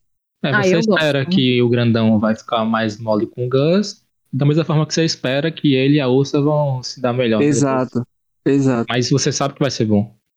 Isso. Uma outra coisa importante que acontece nesse meio tempo é que a gente descobre, né, que a cura passa por, pelo uso de híbridos vivos. A gente não tem ideia de como é que isso funciona. Mas, assim, é um baque você saber que, que para que seja produzida a cura, precise usar híbridos vivos. Meio, meio que são que ele, crianças. Meio que ele explica que é com a medula, não sei o que, tem uma frasezinha lá que a doutora escreve no É, livro. e, e é o drama do Dr. Singh, né? Que ele não quer fazer isso. É. Ah, Que, isso na me lembra a verdade, cena é- final do último episódio. Cena final Na não, verdade, não é nem uma cura, né? É, é, é aquela coisa provisória de, da, da, que a mulher tava dando De pra ele. conter, Bel, né? De conter a dor. É, Isso. exato. Isso, é, Ela tá, ela, ela tava, né, doutora Bel, aos poucos melhorando essa cura, né? E, Sim, e é. ela passou pra ele a missão de achar a cura de verdade. Isso. Tem também a a questão de que a Amy, voltando pra Amy, né, agora, que a filha dela já tá grande, a gente começa a ver a porquinha mais, mais, quase na idade de Gus, né, só um pouquinho mais nova, que ela acha outro amiguinho, né, que é o Bob e tal, aí vai começar a crescer, e- Esse Bob apareceu, eu achei super estranho, sério. E Ai, eu ele é muito esse Wagner. boneco. Uma tropeira falante, assim, do nada, tá ligado? É, é, É, mas Gente, a roupinha dele é bonita. É, É. Eu, eu, eu, eu acho, eu acho que quando eu assisti, eu acho que. Porque eu fiquei muito emocionado assistindo, vamos dizer, né? Você não olha pro, pros problemas, você só pensa nos problemas depois. Mas quando eu vi esse Bob, gente, eu fiquei, gente, que treco feio da molesta. Parece aqueles ele é bonecos que você. É, é, eu não sabia se era um animatronics. Eu acho que é mexia assim, animatronic. Ou se era. É, é porque eu acho que eles misturam os recursos de animatronics com. com, com Porque ele é muito travado pra ser CGI. Ah, Eu acho que Não, é- cenas ele é CGI, algumas cenas igual ele o boneco de Yoda. sabe? Eu acho Gente, eu é achei muito esquisito. Sim. Muito esquisito. A, a voz também dele não bate com o boneco, sabe? Mas eu acho Muito que era pra ser esquisito mesmo, mas Não, eu gosto da voz dele ser esquisita, porque faz sentido, porque ele é pouquíssimo humano. Isso, é. Inclusive, ela aprende a falar em língua de sinais, né? Tem uma parte lá É. que mostra o livro e tal, e mostra ela conversando com eles. Sim, acho lindo. Inclusive- isso. Essa parte da, da reserva, eu só saquei que aquilo era reserva de híbridos depois de muito tempo. Porque não aparece outros híbridos lá, só aparece a porquinha. Ah, aparece, e Bob? aparece alguns correndo, alguns dias, É, mas é muito rápido. Ah, então eu não vi, eu acho. É, eu perdi. Mas aparece alguns correndo assim. Com relação a isso, Eu achei super estranho quando apareceu aquela ruma de híbrido no final.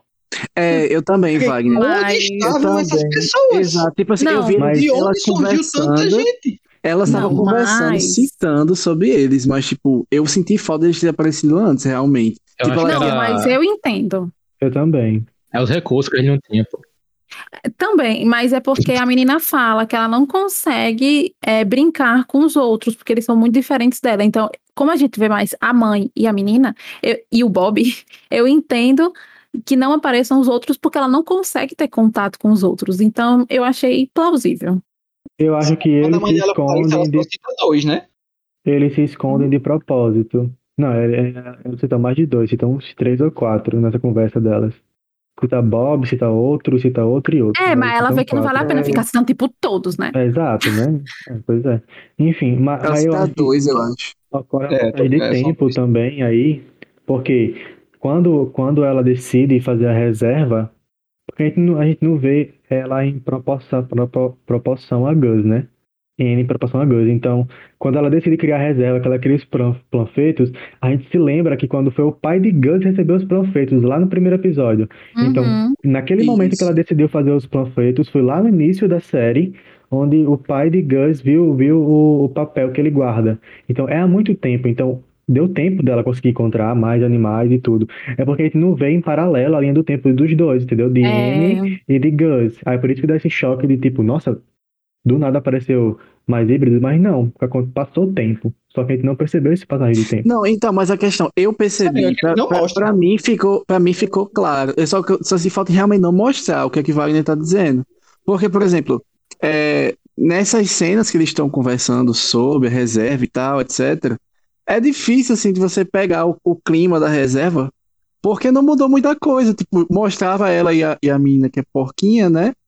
É, lá juntas, virou reserva e só ficava continuando mostrando elas duas juntas e às vezes o Bob aparecia. Então realmente Não, eu senti é, sempre, falta. é sempre ela no rádio e a, e a, e a, a porquinha junto.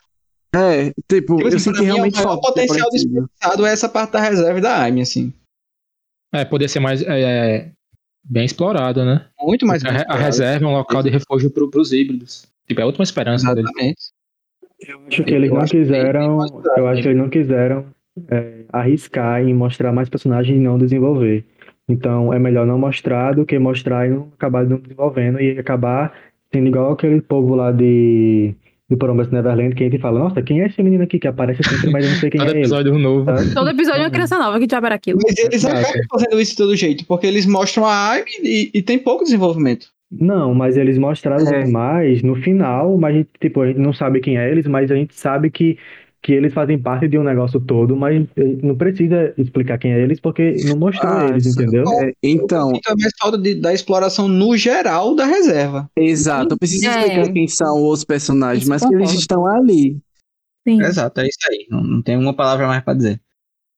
Ah, então depois dessa parte aí de M, aí eles finalmente chegam no Colorado, né, Gus e o grandão lá e a Bear, e eles vão, acham a casa da, da mãe, né, só que a mãe não tá lá, quem tá lá é aquela amiga dela, super estranha. E, Aham. e Não. eles... Do quê? Antes disso, eu acho, é a parte que. tipo Ah, assim, descobrem, bem antes disso, na verdade. o, o- a doutora Bell entrega o Dr. Singh, né? E o, e o tal do Abbott vai atrás de- dele. Que é bem na hora que eles estão sendo. que- Eles vão ser queimados, né? Porque são descobertos pelos vizinhos, que inclusive a morte lá da Nancy. Assim, é- eu acho muito meme. É um Ela morreu, ela morreu do coice, velho. gente. Ela morreu porque ela bateu a cabeça, foi diferente. Foi o Enfim. coice e a cabeçada. É. Ficou meio estranho aquele morrem, coisa. né? descobrem eles, aí eles vão ser queimados também, né? E, assim, não sei vocês, mas eu já tinha certeza do que ia acontecer. Quando eu vi eles sendo Eu queimados, já, já disse, ah, vai chegar o Abbott e aí vai salvar eles. Não, aí- isso aí É. com certeza. É, certeza. anota aí, previsível, muito previsível. Inclusive, esse cara aí, ó, é um Sim. dos vilões mais fracos que eu, que eu lembro de ter visto, sério Tipo mesmo. assim, Ah, ele, ele tem, ele tem uma boa. Quando ele aparece, ele é bem imponente, assim, bem, meio coisado. Mas faltou o desenvolvimento dele. Eu não sei o porquê ele faz isso, eu não sei qual é a intenção dele. Tipo, Ele é Porque ele é o caricato. chefão, né? é, Ele é É, ele é caricato caricato. É aquele personagem que eu já conversei com vocês várias vezes. Que, tipo assim, ele é mal por ser mal. Eu odeio esse Justo. personagem. A É, pessoa que, é, a- que é mal por ser mal. Tipo assim, não existe isso, gente. A pessoa má por ser má, é... não, não É. tem. Sabe? ele É- lembra, ele é- lembra bem Far Cry mesmo, mas não só tem que vai. qualquer desenvolvimento. não tem qualquer. é, Ah, meu Deus, esqueci a palavra. É... Motivação. Não, motivação é assim. E, Ele eu não gosto quando ele tá em tela. O. Frankson acha ele imponente, tá, mas eu já não acho. Eu acho ele fraco em todos os sentidos. Eu achei ele igual o vilão do Sonic. Principalmente Isso, É bem a caracterização é, do Jim Carrey no filme. Verdade. Gente, o Jim Carrey poderia, aparecer, poderia estar ali naquele personagem, sinceramente. Eu acho que faltou, acho que faltou loucura. Porque, por exemplo, como, como o Caio falou, parece muito com Vice de Far Cry, Far Cry 3. E Far Cry 3, tipo, Vice é loucão. Tipo, ele é mal porque ele é louco. Então, do jeito Mas que. assim, gente, eu, eu, eu tava pensando aqui, tipo assim, quando eu, tava assistindo a série, e eu, eu concordo total com vocês em relação à construção do vilão, mas eu, eu tenho aquela sensação lá no fundo que o vilão vai ser melhor explorado na, na, na temporada seguinte. Por que eu digo isso? Porque é, a história, a, a série, né, ela tá fazendo a construção dessas três histórias principais que elas vão se unir em um certo, certo momento, correto? E o vilão ele só aparecia em situações onde ele estava condicionando essas três histórias para se unir. Né? Ele aparece nessas situações. É, a sensação que eu tenho é que quando for é, a temporada que vem, se eu espero que saia, é, é que ele vai ter mais participação, ou ele vai aparecer já que a, a história dos três já se conectou. Então Sim. ele não está contando mais histórias do passado da Amy, por exemplo, não está contando é, mais a, a, a história da, da, sei lá, do doutor assumindo o cargo de, de virar o cara que vai achar a cura. Não tá mais contando isso. vai contar o momento presente daquela história, né? Aquela, aquela X só se conectou. Então vai virar o momento presente. Eu acho que a partir disso, eu acho que vai ter mais espaço para explorar o vilão. Mas eu concordo total com vocês. O vilão ele é, é muito mal feito, ele é muito caricato. Mas eu tenho a sensação que ele vai ser melhor explorado numa, numa temporada que vem, ou eu assim eu espero. Que realmente o que falta é tempo de tela, desenvolvimento. Não, é, eu, eu concordo com a vocês. que eu tenho dessa série, tipo assim, eles dão tanto é, foco pro, pro Gus, pra história dele, que as outras não ficam bem desenvolvidas. Tem muita coisa mal desenvolvida e mal construída. Isso me Eu acho, que, eu acho que a única mal desenvolvida é a da Amy. E É, pra mim é daí é que Eu pesa acho mais. que o doutor foi bem desenvolvido. Porque Essa é a na minha história. A da Amy e do, e nessa do primeira vilão. temporada. São três histórias principais. A do Exatamente. Doutor é boa, concordo. A do Gus também. A da Amy, pra mim, é beira ser pífia. E aí a gente tem desenvolvimento de quem? O Grandão é bem desenvolvido no último episódio. Eu acho que a da A Ultra é bem desenvolvida no último episódio. O vilão é patético. Não, não, não tem. Você tem um, um desenvolvimento ok do pai e da mãe dele. São bem desenvolvidos. E tem algumas, alguns pontos soltos no meio da história. Tipo aquela amiga da mãe dele, que, pelo amor de Deus, ninguém tem ideia de quem é aquela mulher, porque ela tá ali. Ainda, né? Mas eu achei que ia realmente ter treta com ela também. Sei lá, ela Eu ia também. denunciar eles porque eles estavam lá. Aí, coisa por exemplo, os últimos homens não é desenvolvido. Por que, que eles foram construídos? O que, que eles fazem Mas com eu acho que isso Não, aí é mas- porque realmente vai ser desenvolvido na segunda temporada. Tipo, Não, eu concordo, mas assim, se ainda não teve, a única coisa que eu posso fazer é me ater o que já tem. Eu não posso ficar supondo que vai, o que vai ter assim. ainda. É, exato. Não, mas pra Mas mim é eu claro volto- que o enfoque é nas três histórias principais. Por mais que a aí não eu- funcione bem, mas é pra, era pra construir eles três.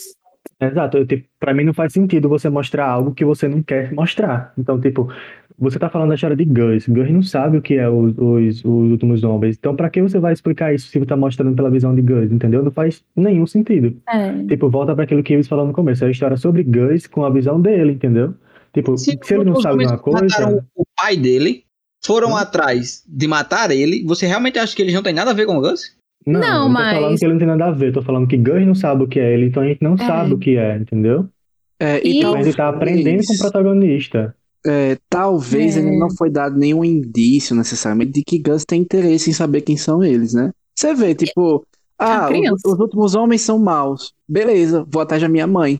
Tá ligado? Tipo, todas as situações que ele comenta sobre os outros homens é muito assim. Tipo, ah, são os homens maus. Ah, você conhece minha mãe? Aqui, o nome dela é Bird, tá ligado? Tipo, ele não tem muito interesse, pelo menos não, não demonstra que ele tem tão, tanto interesse nisso. E eu não acho muito estranho é, não terem a necessidade de abordar muito os últimos homens, porque isso é uma coisa que sempre acontece. Qualquer elemento estranho dentro de uma história que tem humanos, os humanos vão atrás de caçar eles. E É, a, a motivação do- até- dos últimos homens tá bem explicada pra mim. é, pra mim tá plausível eles quererem matar os híbridos porque eles acham que eles têm uma relação com o vírus e na mente deles matar eles faz sentido. Tipo, pra Mas mim é não- ok, porque isso aconteceu em muita história. É, pra mim não precisa ele, É, é muito padrão. Pra mim, isso não tem nenhuma graça. Qualquer, é, é- é reflexo do vilão, pra mim. Quando você não tem qualquer motivação pro que você tá fazendo, é essa motivação pífia, padrão, que você já viu 50 vezes antes, pra mim não tem a menor graça. A Pra menor mim, graça. a, motivação Mas deles é assim- muito plausível. Tipo, é, é um- é- são pessoas que nasceram misturadas com animais, eu não quero que elas vivam, eu quero matar. E tipo, beleza. É o que falou, você já viu isso quantas vezes antes? Sim, É, mas, já viu muito, mas aí você tá falando, mas você não tá falando de É, assim, você tá falando de clichê. eu acho isso muito chato. Pra mim, o motivo faz plausível. sentido, São plausíveis e clichê são duas coisas diferentes. É, é totalmente Mas- plausível, eu concordo 100% com você. É totalmente plausível, mas pra mim é chato. Ah, então aí é, já, pronto, já é uma coisa mais sua. É, mais É. pessoal. Isso, exatamente. É, mas, tipo assim, é, é, eu acho que quando a gente tá abordando isso de modo geral, eu acho que entra muito bem essa frase que eu vou dizer. Tipo, a gente tá esperando muito uma série, uma série muito simples, sabe? Exato. Eu, não, é, eu acho que, que a gente tá colocando esses pontos, assim, com uma certa ênfase, mas, assim, a, a história é basicamente sobre a aventura do Gus. Tipo, acabou. É. Como, como o, o próprio Wagner introduziu a- aqui o nosso cast, ele falou, tipo, ah, a história é basicamente do Gus indo atrás da mãe dele. Então, quando a gente pensa, quando a gente volta a esse pensamento, a gente pensa que a série é muito mais simplória do que necessariamente essa complexidade toda que a gente procura, sabe? É, aí eu vou Então, falar. Então, você assistiu o Made in Abyss inteiro comigo, inclusive. A história da Rico é o quê? Sim. É a história da Rico indo atrás da mãe, basicamente. Exato. E o quão é mais bem construído em Made in Abyss? O quão mais bem é construído? Não, é, é muito é bem mais construído, realmente. mais bem construído. É. Tudo, Só que, tipo inclusive, assim, tudo. Só que, tipo assim, a gente. A E gente 11 episódios de anime. é, a gente fazer um. um- um- eu não sei, De talvez. formas não- diferentes. Eu, eu acho que, eu acho, primeiro, eu primeiro acho que são talvez. públicos diferentes e são plataformas diferentes e eu acho que Sweet Tooth se, ele se propõe a ser mais grandioso no, no sentido de que ele não está falando só de uma história, ele está É. falando de três histórias ao mesmo tempo. Então são coisas totalmente diferentes que você está querendo comparar. Eu acho que a narrativa é igual, mas a forma que é distribuído e feito é totalmente diferente. Então, É que, tipo assim, Made in Abyss, ela não é mais simplória por não fazer isso, entendeu? não, não Porque ela lá era em Made in. Abyss, é, é muito. é, os personagens, por exemplo, que passam da aventura dela são muito bem mais bem feitos, muito mais bem construídos do que necessariamente aqui em Sweet Tooth, mesmo que ele tenha esses outros núcleos acontecendo ao mesmo tempo. Eu acho que. Exatamente isso. Esse é meu ponto. Se você se propõe a trazer outras histórias, as faça bem feita. Exato, exatamente. Esse é meu ponto. Exatamente, é esse o ponto. É esse o ponto mesmo.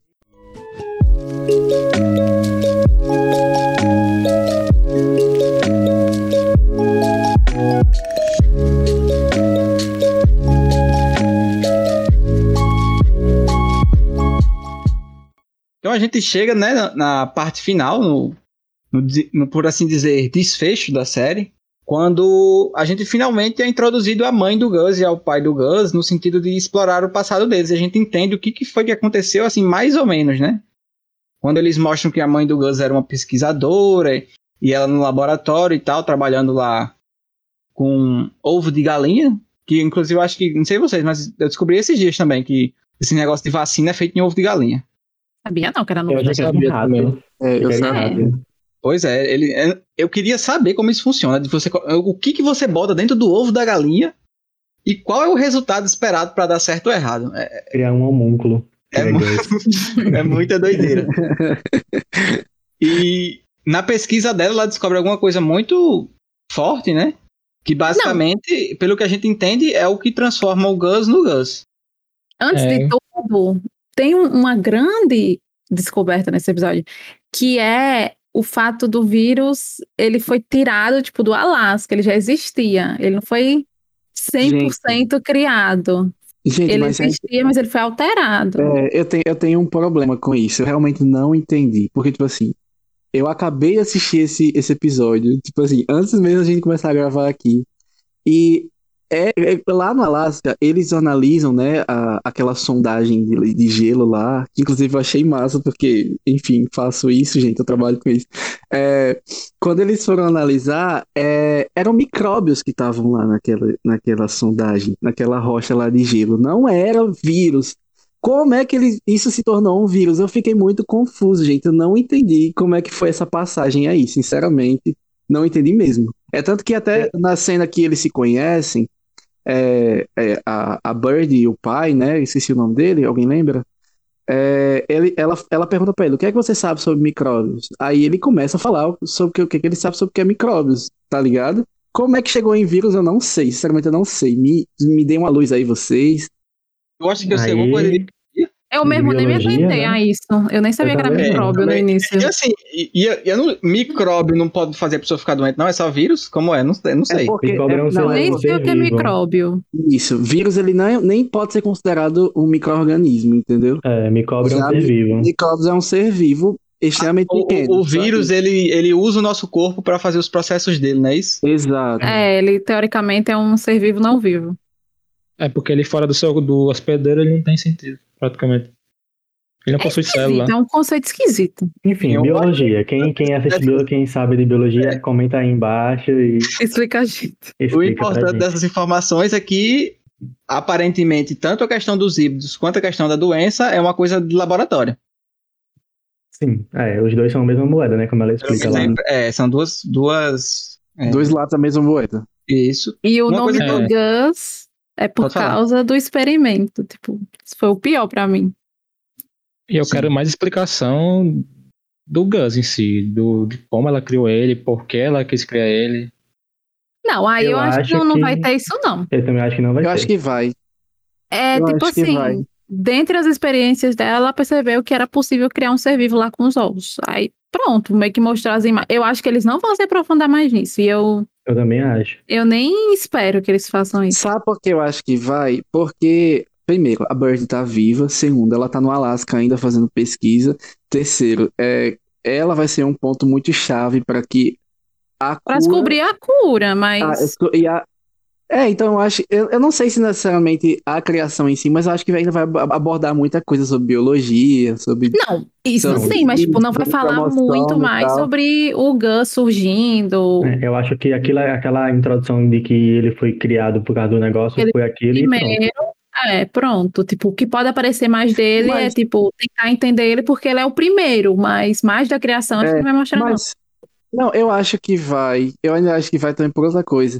Se o vírus e, a- e a- os híbridos têm relação, a gente ainda não sabe o como. Eu acho que o como vai abordar isso. Tipo, É, ela fala no, no, no date lá com, com o pai do Gus que, tipo, se ela acertar o que ela quis né? fazer, se ela acertar, vai ser um grande passo e tal, não sei o quê, mas também se errar pode ser o fim da, da, da raça humana, alguma coisa nesse sentido. Não, mas É, é essa é. questão. O que ela acertou foi os híbridos e o que ela errou foi a, o vírus. É, e aí entra a questão, né? Vale a pena ela investir nisso, sabendo que se der errado tem esse proble- essa problemática É, aí. eu tô 100% com o cara nessa aí. Pra mim não faz nenhum sentido. não, eu não, não sei se não faz. Cientista é doido. Mas eu acho que vai ser. É, vai eu ser acho que a explicação explicado. é essa. Eu Porque, acho que vai assim, ser é- explicado. Quando ela fala sobre a pesquisa dela, ela fala com um amor muito grande, né? Sim. E quando ela é transferida e tal, ela fala que é como se uma parte dela tivesse saído e tal, e, e que foi mais de um ano de pesquisa. Então, assim, uma vez que, como o Stefania falou, o cientista é doido, né? Entre aspas.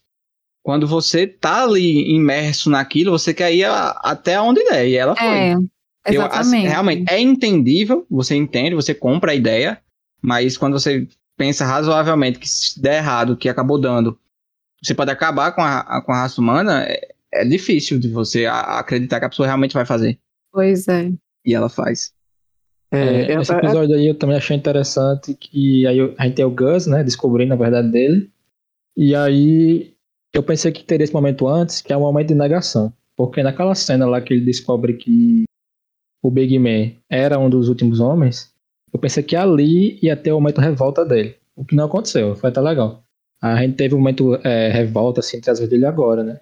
E aí ele descobre foi- basicamente a origem dele, né? Eu, Tipo, eu não, ele não acho tem que, pai. eu acho que quando eu vi ninguém. essa cena, eu acho que foi a primeira cena que eu lembro de ter um, um peso de drama maior na, na, na narrativa do Gus. Sim, é só no É. último episódio que tem mais drama na série inteira. É, E, e no só episódio que tá morrendo o médico é a mulher.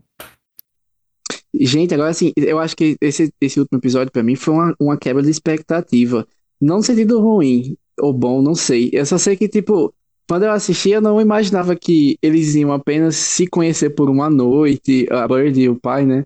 Se conhecer por uma noite e ter toda aquela treta e eles irem pro bar e se Sim. divertir e acabar e ele assumir a criança e essa É, mulher assumir pra tudo emocionadíssimo, né? Eu Sim, também achei muito emocionadíssimo. emocionada. Sim, ah, gente, eu faria o mesmo. Mas, tipo, não julgo. Mas, tipo, é, eu achei muito doido, assim, porque eu achava que eles eram um casal de muito tempo. Talvez ela foi o fruto de um É. experimento. Eu não Quando, sei, quando sabe? o pai dele falava dela pro Gus, né? Dava essa impressão. Dava Sim. mesmo, dava que eles tinham uma, uma, quando você sei lá, é um relacionamento bagulho assim de uma noite, nossa. Sim. Coitado, Eu não um também. beijo nela. Pois é, Exato. ainda carregou a foto. Achei uma coisa meio stalker aquilo, dele ter levado a foto. Sim. Porque ele olhou a foto e falou assim: Ah, isso é você, ela disse, é de um- outra época. Aí pronto, naquela hora mesmo ele deve ter colocado dentro do bolso. Não sei nem como É. foi que ele pegou essa foto. Eu- acho que ele meio que justifica aquilo porque mostra aquela cena, né, dele em todas as estações. O que eu achei legal. Ele entrando no carro, ligando o rádio, colocando a xícara de café e limpando. E mostrando essa cena diversas vezes em diversas estações do ano, significando que o tempo tava passando, ele só fazia aquilo. Aí na casa que ela tá com ela, né? Ele tá com ela, ela ele fala, tipo, essa noite foi a melhor coisa que aconteceu pra mim durante muito tempo. al- Algo assim que ele falou, sabe? Então acho que ele realmente ficou muito emocionadão Tocado. naquela noite ali. É. É porque a vida dele é uma merda mesmo. Nossa. Que é isso, Stefania? Não, mas não é verdade. Ele não faz nada. Todo dia ele trabalha, faz a faxina lá no prédio, vai pra aquele bar, faz o desenho dele e volta pra casa. É uma merda a vida dele. Ai, mas eu não sei se nessa, porque se for comparar, a minha vida é muito parecida, assim, não acho uma merda. Não, mas essa é a questão. Que não tá é falando, só Stefania? pessoal. É, ele concorda. O melhor dia da vida Não, dele foi o é, dia que ele saiu é, com aquela ele- mulher, é? Ele acha a vida dele uma merda. Agora que a vida É dele é uma falar merda, agora. aí É. Eu concordo que é, mas tudo bem. Tipo assim, ele não está feliz com a vida que ele está tendo. Pronto. Assim, eu, eu É tenho certeza que tem gente que com a vida dele é super feliz. Eu não tenho dúvida nenhuma Não, disso. Incrível, mas eu concordo.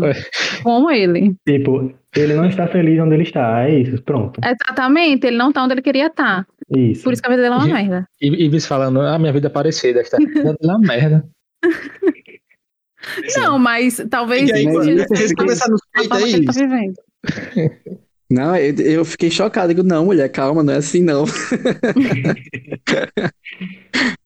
É porque, na verdade, ele se sente infeliz com o que ele se tornou, né? E não, não exatamente porque ele está É, trabalhando. até e- porque. É, Exatamente. até porque, tipo assim, eu, mas eu entendi total o que o Stefano falou. Tipo assim, não, ele queria ser desenhista, queria fazer histórias, queria desenhar. E Exato. tá fa- fazendo faxina e tal. Ele não Então, está no lugar que é o dele. É, ele não, que ele pertence, né? Ele não, não pertence àquilo. A questão não é o trabalho que ele tá trabalhando, que eu falei que a vida dele é uma merda. É porque a vida dele é monótona, ele não faz nada. Então, por Aham. isso que eu é uma merda. Não que ele trabalha de faxineiro, por favor, né? Não, gente entendeu isso. É, entender essa É, parte. entendeu? relaxa. Não, é, eu ele- o Stefan dizendo que a vida dele era mais porque ele fazia faxina, mas enfim. Ei, mas Não, é tipo, gente, também foi uma, uma, uma quebra de expectativa pra mim quando, tipo, mostrou ele lá. Mostrou, tipo, o laboratório, né? A gente conheceu, introduziu o laboratório, aí mostrou ele com o ca- crachazinho do laboratório, chegando lá, todo bonitão, etc. Quando entra, tá fazendo faxina. Pra mim, ele era um cientistazão, tá Eu ligado? achei que ele eu era o top. também. É, eu também achava que era tipo isso. Aí Eu não, ele- gostei disso, foi por isso que eu falei. Eu gostei eu, da eu, eu adorei, eu adorei. que ele não era o que eu esperava. E ele parece ser muito sábio, né? Tipo, porque ele ensinou Gus tudo que ele sabe e tal. Uhum. Alfabetizou o menino. Exato. Ele é uma ótima pessoa, né? Sim. Assim, se eu, entre, entre o pai e a mãe, pra mim o pai de Gus é bem melhor. Não, a mãe dele é egoísta pra caralho, eu acho. Eu queria entender a ainda, mãe eu espero dele que a série mostre como foi que ela saiu viva. Como foi que ela conseguiu. É, eu acho que vai mostrar essa Tá parte aí. Tá na é, e lasca, até né? lá dentro ela ficou. E ainda foi parar na Depois que lasca, ela entrou e que fechou os portões, eu disse: acabou pra essa mulher. Eu também achei que ela tinha Inclusive foi ficado o que com ele achou Mas- também, né? Foi o que o pai mas achou. ó, sempre lembre, sempre lembre nessas histórias assim, tipo assim, ah, você tem um, um cientista que criou uma coisa revolucionária. Você acha que vão matar essa mulher? Óbvio que não. Ou ela trabalhou por algum tempo algum, pra essa galera e conseguiu fugir, ou sabe? Ou Tipo assim, tá ela, trabalhando pra ela ele, só tá- sabe. é, ela, é, ela Não. só tá viva porque não tem ninguém pra substituir essa mulher. Talvez foi isso. Mas a questão é, ela conseguiu fugir de lá, ajudar aquela amiga, e depois, quando ela tava bem de boa, ela disse, ah, nada pra fazer, vou atrás de Gus. Tipo, aí no meio do caminho ela foi parar no Alasca. Como- É, Ninguém sabe. É, tá Vai mostrar, vai mostrar. Eu, Vai. Mas a questão é que ela não, ela não foi, pela, pelo menos a priori, não parece que ela foi pega pelos militares. Ela tava meio que livre, decidiu sair e se lascou ou não. Boy, É. essa questão de- dele ir atrás dela, assim, eu tenho 25 centavos de dificuldade, eu não sei vocês. eu Muito também tenho. Wagner. Eu também Porque, tenho. tipo assim, ele passou a vida inteira com o pai e o pai dele afirmando pra ele que ele não tinha mãe. Que morreu. dele- exatamente, que a mãe dele já tinha ido embora e tal, que não haveria mais mãe pra ele. E o menino botou na cabeça dele que ia atrás da mãe.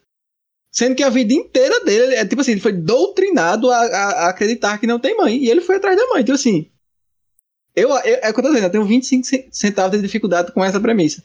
Mas tudo Pois bem. é. E é por isso que eu falei que me incomodava a forma que ele agiu quando o pai dele morreu. Se ele é tão fissurado numa mãe que ele nunca viu e que ele sequer sabia o que era amor de mãe. Ele só veio saber quando eles foram lá pra casa da família, que morava no meio do mato também. Mas desde então ele não sabia o que representava uma mãe. Hum. Talvez das historinhas que ele leu, não sei. Ele, ele cagou pra ele morrer. achava também Uhum. muito que aquela, aquela, aquela coisa, como é que é? Aquele cervo era a mãe dele, né? Quando apareceu uma vez Pois e tudo. ele achava que a mãe dele era um animal. É. É, e aí ele, ele depois daquela cena que ele foge, o Big Man vai atrás. Aí ele faz a cagada de chamar o rádio, né? Ai, Nossa, meu Deus, mas eu fiquei puto nessa hora? tanta besteira, assim. Porque foi o que eu falei. Esse tu, tudo não, porque tudo também é uma palavra muito forte, né? Não tem um pouco mais de calma. Mas muito do que acontece de ruim com ele, com o grandão, é culpa dele, porque é teimoso e levado. Levado. É, e é uma coisa que eu tapa, né? Eu entendo e faz sentido. Mas não gosto. Não, mas foi que até, até eu tava conversando, né? Ontem com o Frank Sinclair, disse assim: beleza, eu entendo exatamente tudo que vocês estão falando, eu concordo, essa questão de, de ele ser uma pessoa muito pura e, e não sabe nada da vida e tá aprendendo sobre a vida e tal. Mas assim, nessa, nesse ponto aí da história, ele já era pra ter entendido que estão querendo matar ele, que ele não pode confiar em ninguém. Não, mas ele viu o negócio Já da reserva. muita coisa, já tentaram matar ele. Eu Ele entendo, achou, mas ele achou que aquilo era da é reserva. plausível, exatamente. E era verdade. Era verdade imediatamente antes do, do cara lá invadir. Tipo, se ele tivesse É um chegado um dia antes, tinha dado certo. Ele não errou tanto. Eu também fico puta com as merda que o Gus faz. Mas eu super entendo que ele tem que fazer, porque ele é uma criança. Ah, é. Eu fico puto, mas eu entendo. Exatamente. É igual quando você manda um É, menino, e- vá pra lá, menino. E ele vai e você fica, Você por que você cair. foi, menino? É. Pois é. Eu- porque você foi menino é, é, é um pouco mais tranquilo do que uma pessoa que vai vir te matar, vamos concordar, né? Não, Mas Eu, eu- é a eu regra. acho que, eu acho que esse é o ponto, assim. Nesse tipo de situação, se você, eu vou dar um exemplo. Que, que talvez possa ser um exemplo mal feito, mas eu espero que vocês entendam. E se ficar ruim, vocês. não, mas eu Me concordo com tu, ele é muito teimoso. E, tipo assim, se você pega uma, uma criança da idade dele, vou dar, uma- por exemplo, morador de rua. Tipo Não, assim, mas. já, é. É. muito, já entendeu da vida, tá entendendo o que eu tô querendo falar? Sim, Óbvio, exatamente. Mais tempo, mas é o que eu tô dizendo. Houve um período de tempo pra ele se adaptar à realidade, essa é a minha questão. E você vê que ele é o mesmo do início ao fim. Ele não, não criou nenhuma malícia nele, eu sinto falta disso. Dele aprender a É, viver. eu, eu ia comentar Não, isso. nenhuma eu ia malícia, comentar ele não isso. aprendeu nada, do início ao fim da série, nada. Isso, A isso. respeito Eu, dessa eu questão. acho que- de outras coisas ele aprendeu eu bastante. concordo total com o Wagner. Eu concordo Diferente da total com o Wagner. porquinha, né? A porquinha ela é muito mais sabida das Ah, coisas. não, É, a mãe dela é. ensinou bem mais a ela, né? É verdade. É, mas, tipo assim, é, eu concordo total com o Wagner. É tanto que é uma, é uma pergunta que eu ia até lançar aqui pra vocês. Eu agora vou lançar a pergunta pra vocês aqui. É, tipo assim, vocês acham que o personagem Gus, é, nessa aventura dele, ele teve uma, uma, um- como é que eu posso dizer? Ele saiu de um ponto X e chegou no ponto Y no sentido de personagem. Eu acho que ele cresceu é, sentimentalmente, mas não É. mentalmente, sabe? Ele, ele entendeu mais sobre sentimentos, sobre perda, sobre as coisas, mas não sobre o mundo direito Não ainda. É, essa- ele ainda é- confia demais na. É, Só que pra mim não faz sentido ele não ter aprendido sobre o mundo. Sim, é. Não, É, isso eu, é. eu, eu, eu concordo com o Wagner. Eu concordo com o Wagner. Eu acho que, assim, por, por exemplo, essa é tanto que eu não tenho nem problema com essa cena final aí dele ter, por exemplo, ligado e tal, etc, porque achava que era o pessoal da reserva. Mas eu, assim, diversas outras cenas durante o, o, o- como é que eu posso dizer, a série, é, eu sentia falta necessariamente disso. Tipo assim, poxa, isso já, já aconteceu com você, você tá reproduzindo isso, tá fazendo o mesmo É. erro, tá ligado? É, é, é, um, é um pouquinho, assim, difícil realmente Teimoso entender. mesmo. É teimoso. É, É, seja porque é uma criança, né? é. Não, mas pronto, pra mim é uma cena que foi meio ruim, apesar de que era uma coisa que deveria ter acontecido. Ele com o médico, o médico que a gente gosta. Ele estava na mente dele o tempo todo. Eu não posso falar, eu não posso falar, mas mesmo assim, ele disse obrigado. Era uma coisa boa ter acontecido naquela cena? Era, porque a gente sabe quem é o médico. Mas não era pra ele ter dito. Ele ainda não É. aprendeu. Toda a vida ele fica com isso na mente, que ele não pode falar, as pessoas não podem saber que ele fala. É, isso, essa Mas ele ainda errou de novo, deixa eu vezes. Deixa eu Pois escapulir, é. achei alto. É, é, ele- essa cena já aconteceu diversas outras vezes. Tipo, acho que a primeira foi na, no trem, né? Quando ele foi lá com o Big Man, acho que o segundo episódio, não sei. Quando simplesmente a mina que é lá do, do Exército Animal chega, aí ele grita, tipo, ah, eu sou um menino normal, E eu sei falar, É. tá ligado? Aí quando é última cena da, da, da- dele, né, na série, ele a- acontece a mesma coisa, sabe? Então é tipo. Não, mas ali, É difícil, quando ele falou pra menina, era pra ele se provar que ele era humano. Não, mas a Ele questão, falou. a questão questão é essa, tipo, é justificável no início da série, não é no último, no último, no último é, isso é episódio. né? verdade. É isso que eu quero fazer o comparativo. A cena aconteceu duas vezes, a mesma coisa, e lá, eh, na primeira, é tudo bem. Na última, é um pouquinho difícil você engolir, sabe? Não, mas, mas é isso que eu tô falando. Na primeira vez, ele tinha que falar. É isso que Não, tô mas tá falando. tudo bem. Na Mas ele falou vez de um jeito tá tudo bem. esquisito. É, tá tudo Ele falou de jeito esquisito, mas ele tinha que falar pra provar que ele era, que ele não era o híbrido, É. entendeu? Justo. Mas ele É. não era, não era como se ele não pudesse falar. Ele podia falar, inclusive ele deveria falar, entendeu? É isso que eu tô falando. É. Vocês acham o Gus, assim, um personagem irritante? Ele consegue ser irritante? Nesses momentos, sim. Pra mim, ele é muito fofinho e isso vence a série inteira. Tipo, Exatamente. Me cativou de muitas formas. Ele é absurdamente fofo, mas esses momentos que ele comete esses deslizes, aquele momento que ele fica muito irritado e toca fogo, joga o cachorro dentro do fogo. É, Tipo, eu, não era uma coisa que ele devia ter feito. É, eu, literalmente eu tô com vocês nessa questão Aí me irrita nesses pontos. mas o que eu fiquei puto com esse bicho aí foi brincadeira. O Wagner tá anotou, né? Várias coisas assim. Cada episódio era uma coisa que ele ficava puto. É porque não dá. É, fiquei muito puto, é Pra isso aí. mim, é muita relação de vo- que você tem, tipo, com um irmãozinho bem novo. Que você, tipo, vai ter raiva dele, mas no final do dia você vai estar, tipo, amando ele. É, é isso. entendeu? É isso. Ah, eu acho É. que também, como a série é muito mostrada na perspectiva dele, eu acho que, pelo menos pra mim, ameniza muito. Porque, por exemplo, é, tinha cenas que acontecia com ele que me traziam um pouquinho da minha infância, sabe? Tipo, por exemplo, até a cena dele irritado de jogar o cachorro no, no fogo. Aí depois ele. Aí na hora eu fiz, meu irmão, faz isso não. Eu, eu lembro de ter falado isso na hora. Meu irmão, não faz isso. Aí daqui a pouco ele pega, o cachorro faz. Desculpa, desculpa, não devia ter feito isso, desculpa, e joga na água. Aí eu, caraca, eu fiz muito isso na infância. Tipo, eu fazia uma coisa e me arrependia automaticamente na hora. Aí depois ele até comenta sobre essa cena, né? Que ele jogou o cão no fogo, ele se sentiu muito mal e tal. Eu acho que essas coisas ficam é, mais amenizadas porque mostra muito na perspectiva dele, sabe? Sim. sei. Aham. A gente olha muito, assim, de primeira pessoa, no sentido. A gente tá ali com ele, a gente, a gente- tá ligado? O sentimento que eu tenho, às vezes, é até que eu volto um pouquinho na infância, quando eu vejo o Gus, sabe? Mas, tipo É. assim, o, o sentimento de irritação, de ficar puto quando ele faz essas merdas, é porque a gente quer que ele fique bem, tá ligado? Sim, é. Ah, a É. gente não quer que ele seja pego, a gente não quer que ele, que ele morra, apesar que a gente sabe que isso me irrito muito me, provavelmente não vai me acontecer. preocupo com ele. É exatamente, a irritação é de preocupação. Perfeito. Aí, já mais agora pro final, a gente descobre que a, a menina porca é irmã da ursa, o que é um bom desenvolvimento dela. Porque eu né? adorei isso. Eu amei, ah, pronto, um ah, ponto. Aí eu Ah. acho que o que fica aí de questão é quem deixou ela lá, né? É, No, por que refúgio. deixar ela lá? Quem foi essa Sabe o que eu tive a sensação? Os pais, né? Parece dois, dois- um carro, né? Entregando o negócio. né?